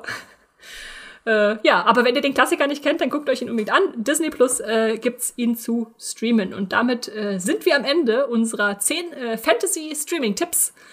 Und äh, ja, gibt's sonst noch was, was dieses Jahr ansteht, wo du sagst, da freust du dich besonders drauf, außer auf The School of Good and Evil, worüber wir am Anfang schon geredet haben, Matthias? Also ich habe mal geschaut, was so bei großen Streaming-Diensten noch ansteht. Äh, ja, wir hätten Dayshift zum Beispiel bei Netflix, wir hätten noch das Seeungeheuer, das ist ein Animationsfilm, aber es sind jetzt alles nicht so Dinge, glaube ich, die in der Liga sind, von dass wir äh, Zertifikat Fantasy Blockbuster unbedingt auspacken können. Apple TV hat mit äh, Spellbound was in der Mache und ich habe gesehen, Disney Plus Ah, Disenchanted kommt, also die verwünscht äh, Fortsetzung von Amy Adams äh, Musical Dings da, soll dieses Jahr auch noch kommen. Stimmt. Als oh großer Fantasy-Film. vergessen. Den habe ich neulich erst zum allerersten Mal gesehen, ja. diesen Film. Und dachte eigentlich, der ist ziemlich gut. Ja, also muss mir den auch mal wieder so angucken. Underrated äh, Disney Live-Action, auch äh, Hybrid im Endeffekt. Ja, sind ja, ja. auch Animations Fängt ja im Zeichentrick an, ja. Sequenzen. Äh, genau. Also der spielt Und, ja äh, der spielt ja so ein bisschen mit diesem Live-Action-Gedanken, äh, dass dann was übersetzt mhm. wird in die reale Welt. Und äh, das haben wir dieses Jahr natürlich auch wieder klassisch mit Pinocchio, der ja auch noch kommen soll, so als Fantasy-Film, der jetzt von Disney, von Disney für Disney, überhaupt Disney neu interpretiert Aber der ist schon wird. Pur, pur Live-Action. Aber der ist dann pur Live-Action, ja, ja, genau. Sofern man Pinocchio in Live-Action Ne, also ich, ich will eigentlich nur sicher gehen, dass Tom Hanks nicht schon wieder sowas wie der Polar Express erfährt. nein, nein, wir werden Tom Hanks diesmal un-CGI'd un äh, erleben dürfen, glaube ich. äh, genau. Also ein bisschen was steht uns auch noch bevor, aber äh, darauf müsst ihr noch warten und für die Wartezeit könnt ihr gerne unsere 10 Streaming-Tipps nutzen. Und wir freuen uns natürlich auch, wenn ihr uns eure Fantasy-Tipps schickt, was ihr immer wieder gucken könnt, was wo zu streamen ist, dann sagt uns unbedingt gern Bescheid, denn das ist natürlich jetzt unsere Auswahl und wir würden gerne auch äh, eure hören. Ansonsten sagen wir an dieser Stelle aber erstmal vielen, vielen Dank fürs Zuhören von Streamgestöber. Und wenn ihr uns da weiter unterstützen wollt, abonniert uns gerne. Den Podcast gibt's bei Spotify, Apple Podcast, Podcast Addict. Ähm, da könnt ihr zum Beispiel die Benachrichtigung aktivieren, uns Kommentare hinterlassen, uns bewerten. Da freuen wir uns auf jeden Fall immer drüber. Äh, genau, ansonsten Streamgestueber gibt's auch bei Twitter. Da werdet ihr immer über neue Folgen informiert. Ähm, und Matthias, wo können dich äh, die HörerInnen lesen oder, oder sehen, wenn sie noch weiteres von dir und deiner Fantasy-Liebe und deiner Star Wars-Liebe mhm. hören wollen? Na, auf äh, Movieplot schreibe ich den einen oder anderen Artikel manchmal und äh, ihr könnt mir auf Twitter folgen, da bin ich als äh, @bibelbrox mit 3e unterwegs. Und mich gibt's als Straw Star bei Instagram und Twitter und auch bei Moviepilot, wo ich natürlich auch unter meinem Klarnamen Esther Stroh schreibe. In dem Sinne, wir wünschen euch ganz viel Fantasy-Liebe natürlich auch weiterhin und wir sagen, streamt was Schönes. Tschüss. Ciao. Das war die neue Folge Streamgestöber. Abonniert uns bei Spotify, Apple und der Podcast-App eures Vertrauens und wir freuen uns auch ganz besonders über eure Bewertungen. Die Musik wurde aufgenommen und produziert von Tomatenplatten. Feedback und Wünsche gehen an podcast.moviepilot.de. Wie ihr mit eurer Sprachnachricht im Podcast landet, erfahrt ihr in den Show Notes und unter www.moviepilot.de slash podcast.